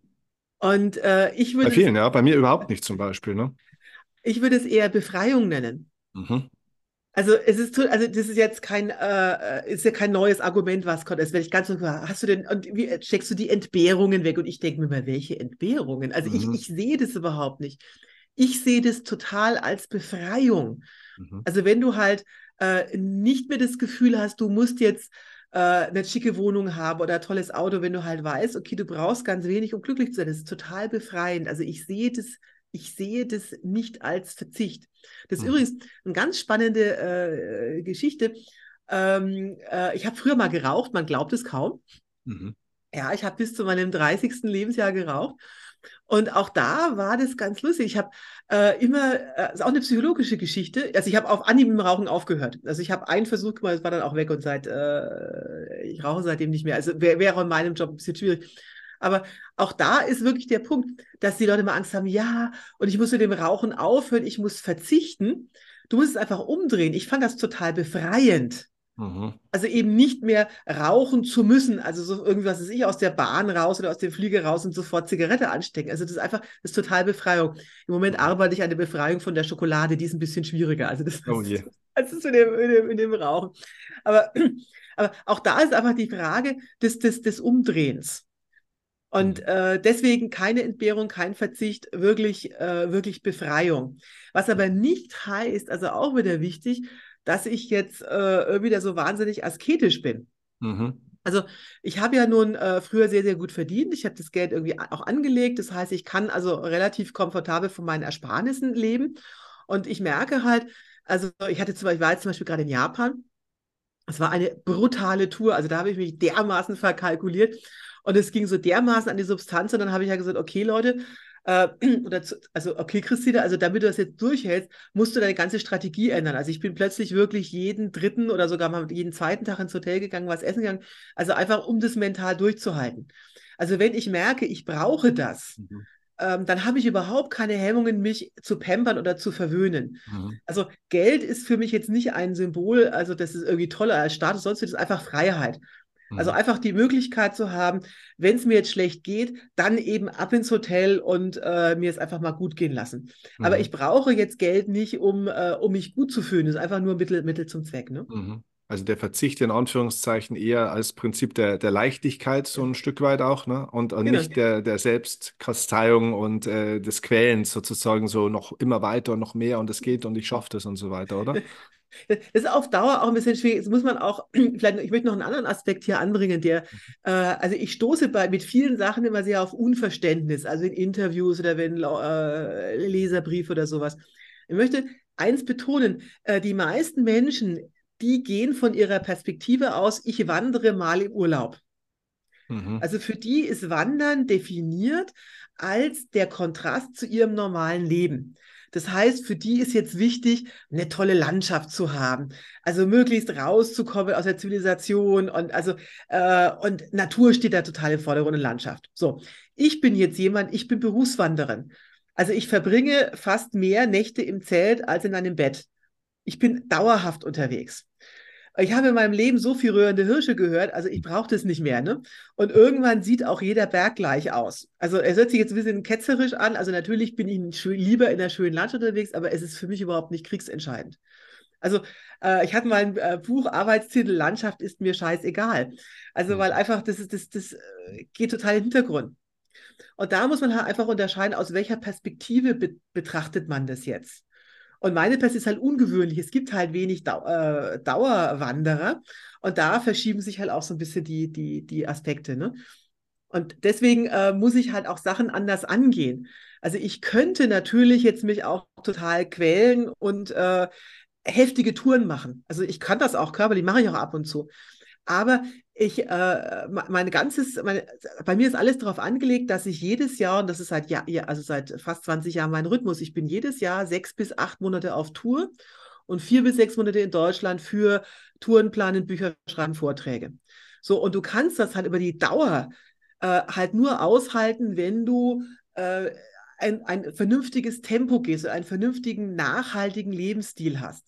Das mhm. unterscheidet mich zum Beispiel jetzt von, von Alpinisten, von Reinhold Messner. Für die, also da, wo es wirklich drauf ankommt, das ist vielleicht äh, fünf Tage im ganzen Jahr. Ansonsten trainieren die oder sitzen im Basiskörper, machen sonst. Das heißt, die können wirklich alles in diese Tage packen, wo sie diese Expedition haben. Bei mir ist es aber, ich bin halt sechs bis acht Monate unterwegs. Und wenn ich da jedes, also wenn ich da die ganze Zeit auf 120 Prozent meiner Leistungsfähigkeit fahre, dann bin ich nach einem Jahr durch. Dann mhm. kann ich erstmal zwei Jahre Urlaub machen. Das mhm. heißt, ich, ich gehe Sachen ganz anders an und haushalte ganz anders mit meinen Kräften. Also ich, ich gucke immer, dass ich sozusagen meine Leistungsfähigkeit erhalte, dass ich noch die weiteren Monate des eben laufen kann. Ja, interessant. Das beantwortet eigentlich schon fast meine nächste Frage von alleine, weil ich habe vorhin ja nach der Vorbereitung auf sowas gefragt. Jetzt hätte ich fast mal nach der Nachbereitung gefragt, Stichwort Regeneration, aber eigentlich hast du es gerade selber schon beantwortet, weil wenn man sich nicht so stark überfordert oder eigentlich gar nicht überfordert, braucht man keine klassische Regeneration. Also, dass du, weil ich hätte jetzt gefragt, hast du körperlich irgendwelche Probleme vielleicht auch? Hast du da irgendwas, wo du was tun musst für dich, oder? Nein. Also, ich habe festgestellt, auf, auf Dauer ist, pendelt sich das, also es hört sich jetzt viel an, aber äh, also diese ganzen US-amerikanischen Langstrecken waren doch so ein Dauerpensum, was du laufen kannst, sind 20 Meilen, also 32 Kilometer. Mhm. Das ist was, was du im normalen Gelände bei normalem Klima wirklich über Wochen und Monate durchhalten kannst. Du musst dir überlegen, wo kommen wir eigentlich evolutionstechnisch her? Steinzeitmäßig äh, ist unser Körper darauf ausgelegt für Jäger und Sammler. Also der Körper ist darauf aus, ständig unterwegs zu sein. Also das Einzige, wovon man sich eigentlich erholen müsste, ist auf dem Bürostuhl zu sitzen, weil dafür ist der Körper nicht ausgelegt. Also normale Büromenschen müssten eigentlich was zum Ausgleich tun. Ja. So, aber jetzt bei meiner Herangehensweise, und ich habe ja auch ganz wenig Gewicht auf dem Rücken. Das heißt, ich habe keine Wahnsinnsbelastung. Da gibt es kaum Nachbereitung. Mhm. Und das Tolle für mich ist, und deswegen liebe ich diesen Lebensstil so sehr, ich freue mich immer, wenn eine Phase zu Ende ist und die nächste. Also ich habe nie, also wenn eine Tour zu Ende ist, oh, bist du nicht traurig, jetzt äh, ist die Wanderung, du musst nach Hause. Nee, ich bin nie traurig, weil ich weiß ja, in sechs Monaten geht es wieder los. Und ich kann immer die Phase genießen, die ich gerade habe. Also ich finde das toll. Jetzt bin ich ja gerade in der Zivilisationsphase. Ich gehe jeden Tag zweimal einkaufen. Ich koche voller Begeisterung. Ich habe eine Dusche. Also alleine einkaufen ist toll. Also ich freue mich, wenn ich einkaufen kann. Also weil da gibt es also frisches Obst und Gemüse und ich überlege mir dann ganz da, was koche ich da. Also ich, ich finde das super, weil das habe ich halt unterwegs nicht. Aber ich bin dann auch nicht traurig, wenn es wieder vorbei ist. Oder ganz lustig ist im Frühjahr. Also weißt du, so im März, wenn dann die ersten sonnigen Tage kommen, alle rennen wie die Bekloppten raus. Sonne tank, Sonne tank. Und ich sitze dann begeistert mit heruntergelassenen Jalousien in meiner Wohnung. Ich muss jetzt nicht raus. Oh, ist so schön, ich kann hier bleiben. Ich, also ich freue mich dann richtig, weil ich weiß, weiß, wenn ich einmal losgelaufen bin, bin ich sechs Monate immer draußen. Mhm. Und das ist total toll. So, so genieße ich jede, jede Phase. Ja, das ist interessant, weil äh, das ist, glaube ich, auch, das bringt fast dein, dein Lebensmodell, das sich so stark von vielen Menschen auch jetzt, sage ich mal, von der, von der Lebensgestaltung unterscheidet, auf den Punkt, weil viele Menschen schauen in ihrem aktuellen Leben auf das, was sie eigentlich nicht wollen und wünschen sich immer ein Leben, das gerade nicht stattfindet. Also sie wollen eigentlich immer woanders sein, als da, wo sie gerade sind. Und du bist irgendwie total dankbar für das, was gerade ist, schaust auf das, was da gerade schön ist und freust dich aber auch schon auf das, was als nächstes kommt. Ne? Also das ist schon witzig. Ähm, mal ein, zwei ganz profane Fragen auch tatsächlich. Also Äh, wenn du da so lange äh, wanderst, sozusagen, ne, und du bist ja da dann stundenlang unterwegs, ich weiß nicht, wie, wie lange wanderst du dann am Tag? Also was, was ist da, sechs Stunden, sieben Stunden bist du dann schon will viel, unterwegs? viel ne? länger. Viel, viel länger. Also ich wandere in der Regel von Sonnenaufgang bis Sonnenuntergang. Ja. Einfach, weil ich bin ja, ich zelte immer wild im Wald und ich will dann früh weg sein oder bitte erst spät Zelt aufschlagen, dass mich da keiner erwischt. Das heißt, ich laufe durchschnittlich, also Minimum zehn Stunden am Tag. Okay, okay. Ja, und du hättest ja auch nicht, sondern du, Überhaupt nicht. Ich genau, du watschle es. gemütlich vor mich hin. Böse Ja. Zungen behaupten, ich würde mehr watscheln als wandern, ja. Ja, okay. Das ist ja auch interessant, das kann man vielleicht auch nochmal dazu sagen. Ähm, ich meine, wenn die Leute in deine Shows gehen, werden sie das auch sehen. Du bist jetzt keine Hochleistungssportlerin. Also das heißt, du, du sagst es ja selber von dir, ne? Also du, wie sagst du immer, du hast Plattfüße. Plattfüße, Äh. X-Bein und 5 Kilo Übergewicht. Und, äh, jetzt muss ich da kurz mal reingehen, weil das, das ist mir wirklich jetzt ein, ein, ein wichtiger Punkt.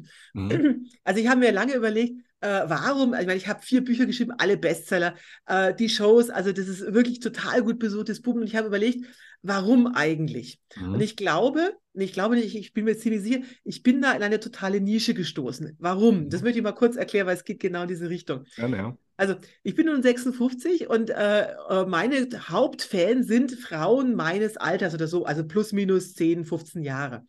Warum?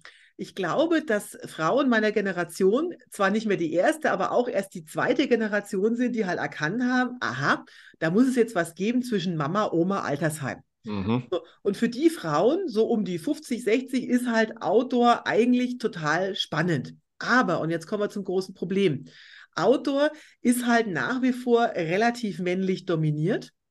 Das werden äh, natürlich zunehmend auch mehr Frauen, aber die Frauen, diese ganzen Outdoor-Influencerinnen, das sind halt alle so Frauen Ende 20, straffe Bikini-Figur durchtrainiert, ne? Und dann steht dann so eine Hochglanz-Influencerin und erzählt, haha, wandern kann jeder, auch du, Pipapo. Da sage ich mir als gemü Typ gemütliche Hausfrau um die 60, du kannst mich mal, ne?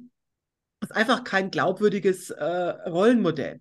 Mhm. So, und dann kommt also Frau Türmer an, wie schon gesagt, 56 Jahre, Plattfüße, X-Beine, Übergewicht. Und ich zeige bei meinen Shows auch, also durchaus, also ich sehe das gar nicht, also ich werde immer darauf angesprochen, Frau Türmer, Sie sind immer so uneitel, sein, wie kommen Sie denn da drauf? Ja, Sie zeigen da so komische Fotos. Und ich so, welche komischen Fotos? Also ich finde die ganz normal, aber anscheinend sehe ich jetzt da nicht gerade vorteilhaft drauf aus. So, und äh, also ich bin halt wirklich vom Typ her, von der Optik her, wirklich eher Typ gemütliche Hausfrau. Mhm. Also je nachdem, wie viel ich gerade gewandert bin, wie lange ich gerade in Deutschland war, sind das also zwischen 5 und 10 Kilo Übergewicht und ich watschel da halt so gemütlich vor mich hin. Und dann sagen halt genau diese Frauen plötzlich, ja, also wenn die das kann, dann kann ich das auch. Mhm. Und das, find, das, ist, das ist mir so wichtig, also auch genau diese, diese, diese Botschaft zu verkünden. Ja, ich bin eben nicht die super-duper-Frau, das musst du auch nicht. Und gerade Wandern geht eben nicht über, das ist ja keine punktuelle Spitzenbelastung, das könnte ich auch gar nicht. Wandern ist Ausdauer. In den USA sagt man, ob man so eine Tour schafft, entscheidet sich zu 80 Prozent im Kopf und nur zu 20 Prozent in den Beinen. Mhm. Und da bist du als Typ gemütliche Hausfrau, also diversen äh, Jungsportlern total überlegen. Das ist auch wieder ganz interessante, äh, äh, was ich festgestellt habe. Bei diesen US-Trails, wenn die Leute loswandern, es ist erstaunlich. Also die Abbruchquote ist ja 80 Prozent auf den US-Trails. 80 Prozent, also nur jeder Fünfte kommt an. Und Mhm. erstaunlicherweise sind bei Männern um die Mitte 20 die Abbruchquote am höchsten. Weil die sich überfordern, oder? Ganz andere, einfach gut, die sind es gewohnt, die sind ja auf der, Kör- auf der Spitze ihrer körperlichen Leistungsfähigkeit. Mhm. Das heißt, die denken, krieg, krieg, ich- krieg ich total gebacken. Die sehen dann so eine Frau wie mich und denken, du, locker, die stecke ich doch locker weg. Blo also können die auch bei Spitzenbelastung, äh, da habe ich null Chancen gegen den 25er Mann, logisch. Aber beim Langstreckenwandern geht es halt nicht um diese punktuelle Spitzenbelastung, sondern um Ausdauer. Du musst ja nur einen Schritt von anderen setzen, aber das ein paar zehntausend Mal am Tag und Millionen Mal pro so Tour. Das ist wirklich eher so ein Kopfproblem, jeden Morgen wieder aufzustehen, egal wie sehr es stürmt und schneit oder wie, wie die Füße schmerzen, also einfach stur weiterzugehen. Und denen wird das dann einfach zu blöd. Also die haben keine körperliche Probleme, die haben mentale Probleme. Das Essen ist scheiße, das Wetter ist schlecht oder dann haben die halt keinen Bock mehr. Deswegen ist da die Abbruchquote am höchsten. Während Frauen, die wissen, körperlich sind, sind wir benachteiligt. Wir können das nur über andere Sachen stemmen. Und deswegen haben die da eigentlich einen riesigen Vorteil. Und das ärgert mich also, weil den Frauen wird immer nur erzählt, was sie für Probleme haben. Ja, du Mhm. bist schwächer, du könntest jetzt vergewaltigt werden und sonst wie. Aber dass Frauen aus meiner Perspektive wirklich eigentlich psychologisch äh, viel mehr Vorteile haben, das sagt denen keiner. Mhm. Also, ja. Äh, also auch wieder faszinierend. Also, Entschuldigung, jetzt muss ich, also mit deinem sportlichen Hintergrund muss ich jetzt mal irgendwie so, so, so loswerden. Ich war mal, es war total spannend. Ich war mal mit einem äh, Mann unterwegs, der einzige Tour, die ich mit jemandem zusammen gemacht habe. Der war etwa mein Alter, aber war natürlich viel trainierter und als Mann hatte der total Vorteile. Das heißt, ich habe dem also erst mal drei Monate so einer Staubwolke hinterher gesehen, ne? weil der immer den Berg hochgerannt ist wie bekloppter. Ich hatte no chance, da hinterher zu kommen. So, und dann kamen wir ins Great Divide Basin. Also das Brett flach, da hast du also jeden Tag eine Tageszeit von 50 Kilometer bis zur nächsten Wasserquelle und du kannst also schon heute sehen, wo du übermorgen bist. Mhm. Und plötzlich hing dir wie ein Schluck Wasser in der Kurve und ich habe total die Führung übernommen. Und ich dachte, was ist denn hier los? Mhm. Bis mir mal gedämmert ist, also Männer und Frauen funktionieren psychologisch beim Wandern unterschiedlich. Also bei Männern geht es eher, also ich verallgemeinere jetzt mal ein bisschen bewusst, hm. da geht es eher um den Wettbewerbsgedanken. Ich will jetzt was besiegen, ich will den Berg besiegen, ich muss jetzt da hochkommen und äh, das ist deren Motivation. Ich sehe so einen Berg und denke mir, warum muss ich jetzt da hoch? Ich könnte doch eigentlich aus, außen rumlaufen. Mhm. So, aber in dem Moment, wo es nichts mehr zum Motivieren gibt, also wo du in der Ebene unterwegs bist, denke ich halt, naja, so schön, muss ich jetzt nicht mehr im Berg hochlaufen. Ich höre Podcasts, Hörbücher, ich habe Spaß, ich laufe einfach total weiter. Und für die meisten Männer ist dann so, ja, da ist ja nichts mehr zum Motivieren, da ist nichts, was ich bezwingen kann. Und dann kacken die ab. Also das mhm. ist so ganz spannend, diese, wie die Psychologie funktioniert. Plus, ein weiterer Punkt, Frauen werden ja nicht als Bedrohung wahrgenommen. Das heißt, ich erfahre unterwegs deutlich mehr Hilfsbereitschaft und Rücksichtnahme als jetzt so ein Mann. Also wenn ich jetzt irgendwo hintrennen muss, wenn ich beim Wildzelten erwischt werde und und und. Das heißt, also wenn ich so summa summarum sehe, habe ich als Frau beim Langstreckenwandern eigentlich, klar, ich habe auch Nachteile, ich bin körperlich nicht so stark, aber summa summarum habe ich eigentlich viel mehr Vorteile. Bloß das sagt einem als Frau ja niemand. Mhm. Ja, mir, mir ist gerade vorhin eine, eine, witzige Metapher übrigens eingefallen, weil du gerade den Unterschied zwischen Männern und Frauen, also zumindest für den meisten Männern und den meisten Frauen würde ich das total unterschreiben, was du da sagst. Ich glaube, der Unterschied, das ist einfach, Männer wollen immer ankommen und Frauen können auch das Hinkommen genießen. Das ist in vielen Bereichen bei Männern und Frauen übrigens anders, wenn ich das mal so sagen darf. Aber gut, das wäre ein anderer Podcast, sagen wir mal so. Ja, auch spannend, ja. Aber also ich habe jetzt bewusst verallgemeinert. Also ich glaube, ja, ja. es gibt immer, es gibt immer, es gibt immer Ausnahmen. Ne? Klar, klar. Ja, aber das stimmt schon. Das, das ist total so. Ähm, vielleicht auch mal so eine ganz profane Frage. Wenn du da am Tag dann zwölf Stunden, sage ich jetzt mal, äh, dahin wanderst, wie machst du denn das mit der Toilette? also ist, also ich liebe das. Also äh, jetzt muss ich noch mal kurz einen Exkurs zu meinen Vorträgen machen. Das ist immer total lustig. Die Leute kommen immer an und denken bei den Shows, ja, jetzt gibt es so eine Heldengeschichte mit äh, äh, tollen Bildern, Klapperschlangen, Wölfen, tralala. Ne? Dann stehe ich mich da auf die Bühne, zeige meine Fotos, die ich ja schick finde, alle anderen unvorteilhaft äh, und erzähle alle möglichen Geschichten. Und dann tauen die alle total auf. Und es gibt bei mir eine Fragerunde. Also in der Pause können die Leute mir Fragen aufschreiben und äh, die sortiere ich dann in der Pause und beantworte so viele wie möglich äh, am mhm. Ende. Das ist total lustig. Reinhold Messner macht es zwar nicht, aber ich wette, wenn er es tun würde, würde er ganz andere Fragen bekommen wie ich. Mhm. Und das Lustige ist, also da kommen immer Fragen, es ist ganz spannend, ähm, äh, nach der Verdauung, ähm, nach dem Sex, wie ist das mit dem Sex draußen? Okay. Die Deutschen sind immer humorbefreit, die wollen wissen, zahlen sie eigentlich Steuern, Frau Thürmer, wie ist das mit der Sozialversicherung? Und okay. es kommt immer, kann ich darauf wetten, was machst du, wenn du deine Tage hast?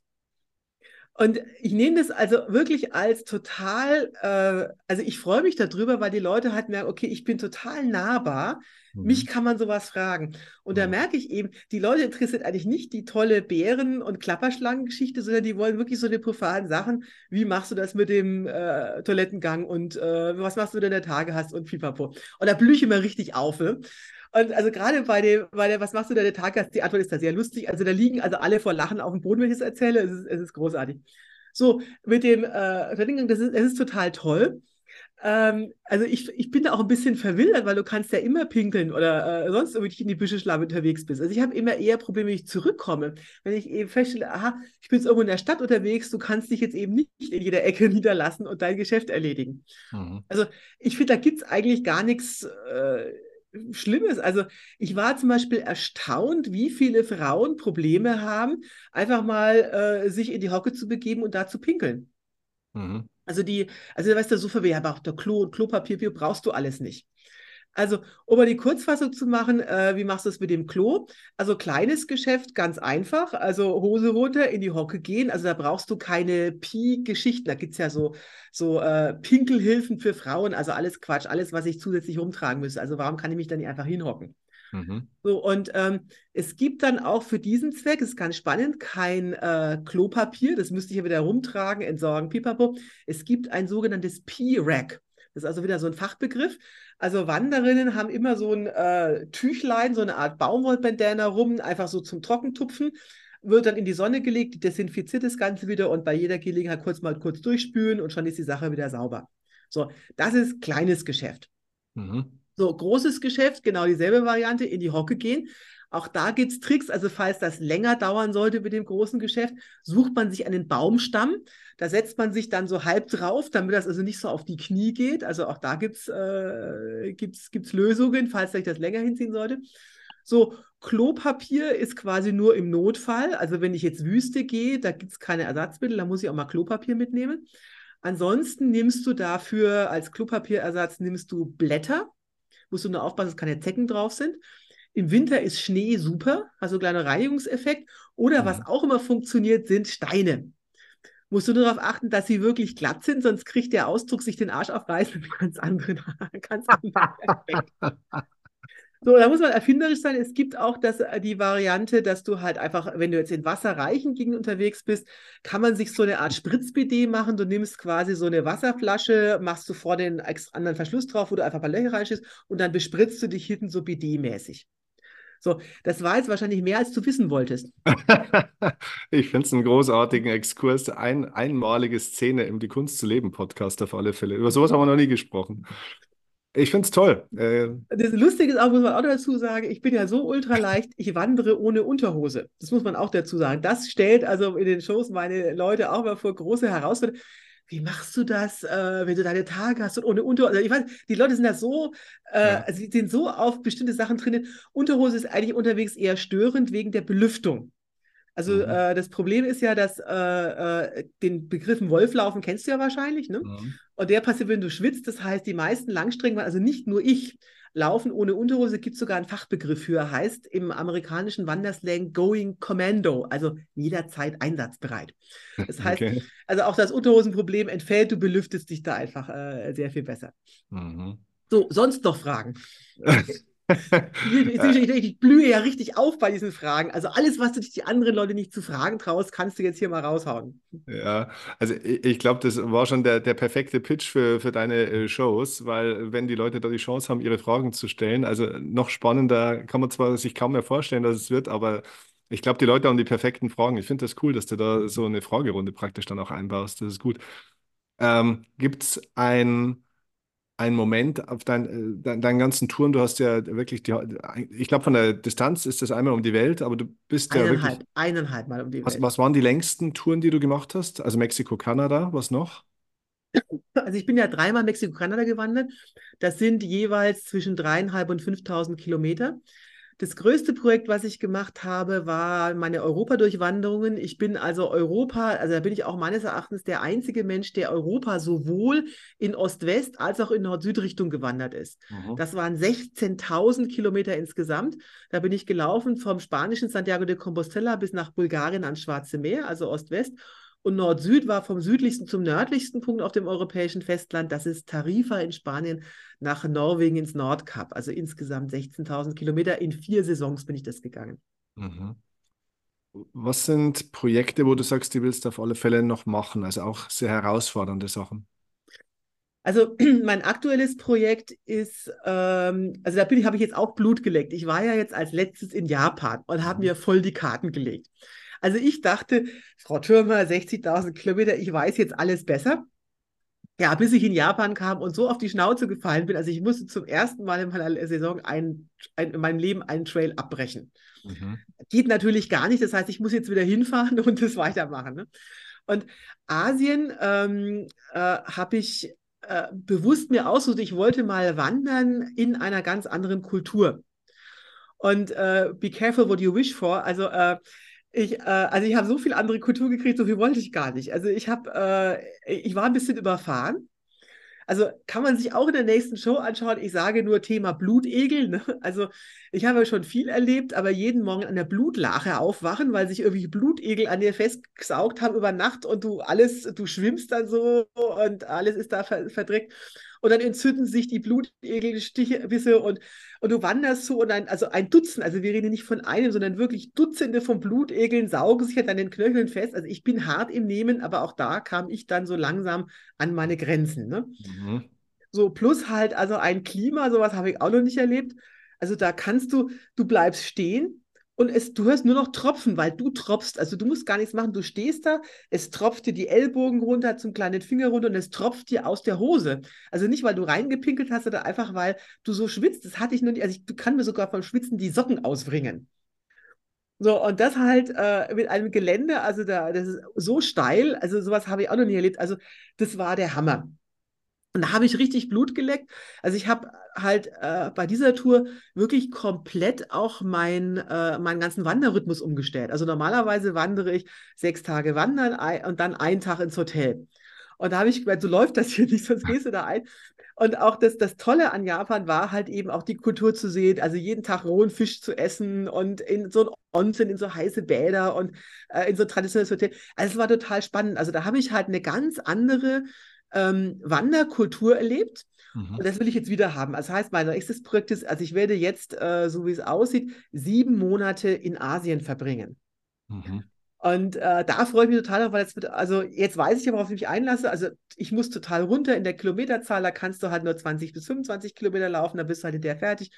Du hast Blutegel, du hast irgendwelche Riesenspinnen und sonst was, aber äh, Wahnsinnskultur und das ist so ein bisschen die, die, die neue Herausforderung, die ich da suche. Gab es da mal, weil das wäre mit Sicherheit auch eine klassische Publikumsfrage, gab es mal irgendwie ein Problem mit irgendwelchen Tieren oder so? Also jetzt vielleicht nicht der, der Grizzlybär, der dich auffrisst, sondern eben tatsächlich Schlangen, Spinnen, kann ja theoretisch irgendwas mal passieren. Ähm, ja, also äh, es gibt zwar schon einige Touren, wo ich mir jetzt überlege, also halt äh, Grizzlybärengebiet in den USA, wo ich denke, so hm, muss ich das jetzt wirklich nochmal haben. Aber am meisten Angst habe ich eher vor kleinen Tieren. Also am meisten Angst habe ich vor zwei Tieren ganz konkret. Das eine sind Zecken. Mhm. Weil das ist eine Berufskrankheit. Ich habe schon zwei Borreliose-Behandlungen hinter mir. Mhm. Äh, also das ist halt, äh, ich muss immer lachen, wenn die Leute immer sagen, so, da hat sich eine Zecke festgebissen, die schicke ich jetzt ein, gehe zum Arzt. Also wenn ich, wenn ich unterwegs bin, ich habe, ich ziehe teilweise pro Tag zwei Dutzend festge festgesaugte Zecken von mir runter. Boah. Also das ist, äh, wir reden von diesen Dimensionen, ne? Und dann, äh, das ist, das ist halt wirklich heftig. Und äh, bisher dachte ich, Zecken ist der Inbegriff der, äh, des Dramas, bis ich jetzt unterwegs war und einen Zusammenstoß mit Eichenprozessionsspinnern hatte. Oh, was ist das genau? Eichenprozessionsspinner sind ja solche Raupen, äh, deren Härchen allergische Reaktionen auslösen. Und äh, also ich weiß, ich bin dann aufgewacht, also ich war total, also alle Arme, alles komplett mit Pusteln übersät. Und ich dachte schon, habe ich, bin ich jetzt in so ein Flohnest geraten oder äh, was ist hier los?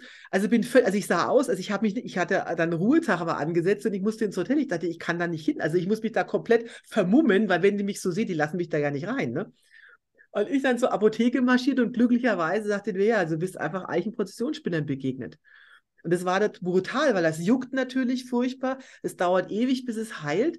Und du siehst die, die Viecher nicht. Also die sind dann teilweise halt in den Bäumen und fallen dann runter, die Härchen fallen runter. Also das war, das war sehr heftig. Und ich hatte noch Glück. Äh, das Problem ist, dass die Atemnot auslösen können, wenn die in die Atemwege kommen. Mhm. Und deswegen, das sind eigentlich so die, äh, äh, also Bär kann natürlich passieren, ist aber eher unwahrscheinlich, während halt diese, diese kleinen Viecher das ist ein riesen, riesen Thema. Aber Jetzt möchte ich nochmal einen wichtigen Punkt anbringen, was ich also als psychologisches Thema, was man so Touren äh, mitnehmen sollte, was die Amerikaner sehr gut auf den Punkt bringen mit be comfortable with being uncomfortable. Mhm. Und das ist was, was du lernen musst. Man muss unterscheiden bei so einer Tour, ist das jetzt wirklich nur unangenehm oder ist das jetzt gefährlich? Mhm. Also als ich jetzt da zum Beispiel in, in Japan war und also lauter Blutegel-Sachen gepostet, also by the way, ich poste ja jeden Tag auf Social Media, ne? also jeden Morgen mit preußischer Disziplin, früh um sechs gibt es bei mir einen Reisebericht auf Facebook und fortlaufend auf Instagram. Und da habe ich also ein ausgiebige, also lauter Videos von sich windenden, festgesaugten Blutegeln, Handteller, großen Spinnen und wie und alle so, ah, da wäre ich jetzt raus. Und da habe ich echt gedacht, Leute, nee, man muss unterscheiden, das ist letztendlich nur uncomfortable. Also mhm. Blutegel übertragen keine Krankheiten. Äh, die, die Spinnen sind halt unangenehm, aber jetzt, äh, das ist nur eklig, das ist jetzt nicht weiter schlimm. Oder Mückenstiche ist letztendlich auch kein Drama. Ich muss einfach überlegen, ist das jetzt uncomfortable, da muss ich mich halt dran gewöhnen, oder ist das jetzt wirklich gefährlich? Mhm. Und da muss man jetzt halt, äh, muss man halt gucken. Bären oder sowas, diese, das, ist, das ist eher ein Problem, wo du halt, äh, wo ich mir tatsächlich überlege, muss ich jetzt wirklich in zum Beispiel Grizzlybärengebiet, auch da muss man unterscheiden. Also diese so harmlosen europäischen, kleinen, eher vegetarischen Bären finde ich jetzt nicht so dramatisch, aber so Grizzlybärengebiet, das ist dann schon schwierig. Also da muss man unterscheiden. Ist es nur uncomfortable oder ist es gefährlich? Hm. Spannend. Ich könnte mit dir Stunden äh, weitersprechen, aber ich glaube, äh, es, es, lohnt sich wirklich für die Leute. Ich glaube, dass auch dir die Leute Stunden zuhören könnten. Das sollen sie auch in deiner äh, Show machen, deine Bücher lesen und alles von dir konsumieren, deine Instagram-Page praktisch auch abonnieren und so weiter. Äh, trotzdem Richtung Abschluss auch nochmal gefragt. Du bist ja jemand, der, sage ich jetzt mal, auf, auf, dem, auf dem Wanderweg des Lebens sozusagen ja auch irgendwo wirklich sein Glück gefunden hat, glaube ich so. Ne? Ich weiß nicht, ob du das äh, überhaupt gesucht hast, weil ich glaube, du warst davor auch nicht unglücklich. Genau, so ähm, ist es ja. Aber was würdest du heute sagen, ist denn ein erfülltes, glückliches Leben für dich? Also worum geht es im Leben? Also für mich ist der Sinn des Lebens tatsächlich einfach glücklich zu sein. Mhm. Also ich bin ein, äh, durch das Wandern wieder ein sehr religiöser Mensch geworden. Und ich empfinde mich als jemand, der extrem beschenkt worden ist. Also, hm. ob jetzt das bei jedem selber ist, ob er glaubt, dass Gott einen beschenkt oder das Schicksal, aber ich bin, ich bin ein unglaublich reicher Mensch. Ich habe so viel geschenkt bekommen.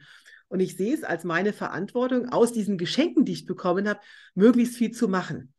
Indem ich also das so einsetze, dass ich wirklich ein glückliches Leben habe und auch vielleicht andere Leute dazu inspiriere. Das ist mein Sinn des Lebens. Und deswegen, ja, bin ich da gut dabei. Also, äh, ich empfinde mich wirklich als, als sehr, sehr glücklichen Menschen mhm. und äh, ja, habe eigentlich äh, aus meiner Person alles richtig gemacht. Okay. Ähm, was verhindert das Glück bei den Leuten? Du sprichst mit so vielen Leuten, es kommen tausende von Leuten auf dich zu und erzählen dir wahrscheinlich auch kurz äh, was von, von sich oder schreiben dir wahrscheinlich auch ganz, ganz viel. Hast du so eine Art gemeinsamen Nenner? Was verhindert denn das Glück der Leute? Weil also, eigentlich scheint es ja gar nicht so schwierig zu sein, wenn man dir so zuschaut oder zuhört. Ja, also es ist, es ist sehr spannend. Ich, ich, äh, ich gebe den Leuten ja auch immer ähm, äh, quasi so ein, eine kleine Aufgabe mit. Ich sage mal, Leute, fragt doch mal eure Freunde und Bekannte direkt auf den Kopf zu, seid ihr eigentlich glücklich? Mhm. Und das habe ich auch mal als Experiment mal gemacht. Und es wird sehr, sehr selten äh, bekommt man zurück als Antwort, ja, ich bin glücklich. Also die Antwort, die klassische Antwort unserer Gesellschaft ist, ja, war schon mal besser, war schon mal schlechter, habe mich gut arrangiert. Also irgendwie so richtig aus vollem Herzen Glück, das ist ganz wenig. Und ich mhm. glaube, das hat wieder mit dieser Persönlichkeitsstruktur zu tun, die wir am Anfang hatten. Ne? Mhm. Harmonie, Intensität, äh, äh, Sicherheit und Freiheit. Mhm. Die Leute sind sehr gefangen in diesem Harmonie- und Sicherheitsbedürfnis.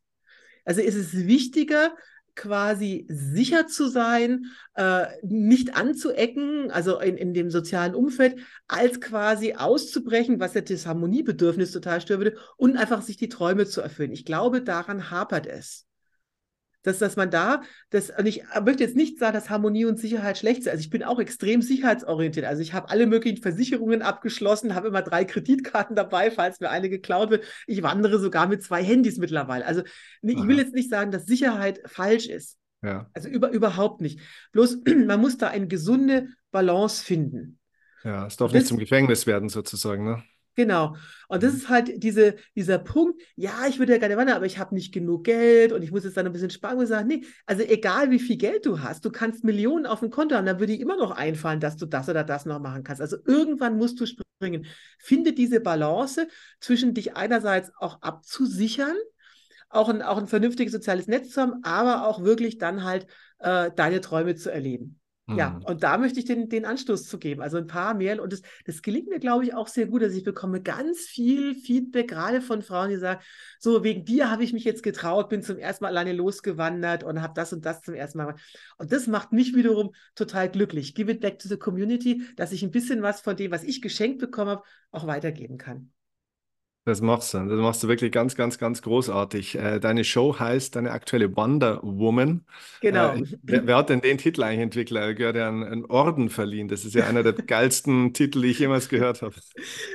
Also ich muss dazu sagen, eigentlich habe ich es der Bildzeitung zu verdanken. Ich hatte mal ein Interview, die haben das dann äh, Wonder Woman und äh, getitelt. Aber das ist auch vorbei. Es gibt, du kannst auch Tassen kaufen mit Wonder Woman.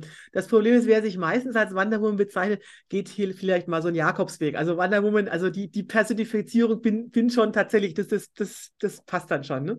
Ja, genau.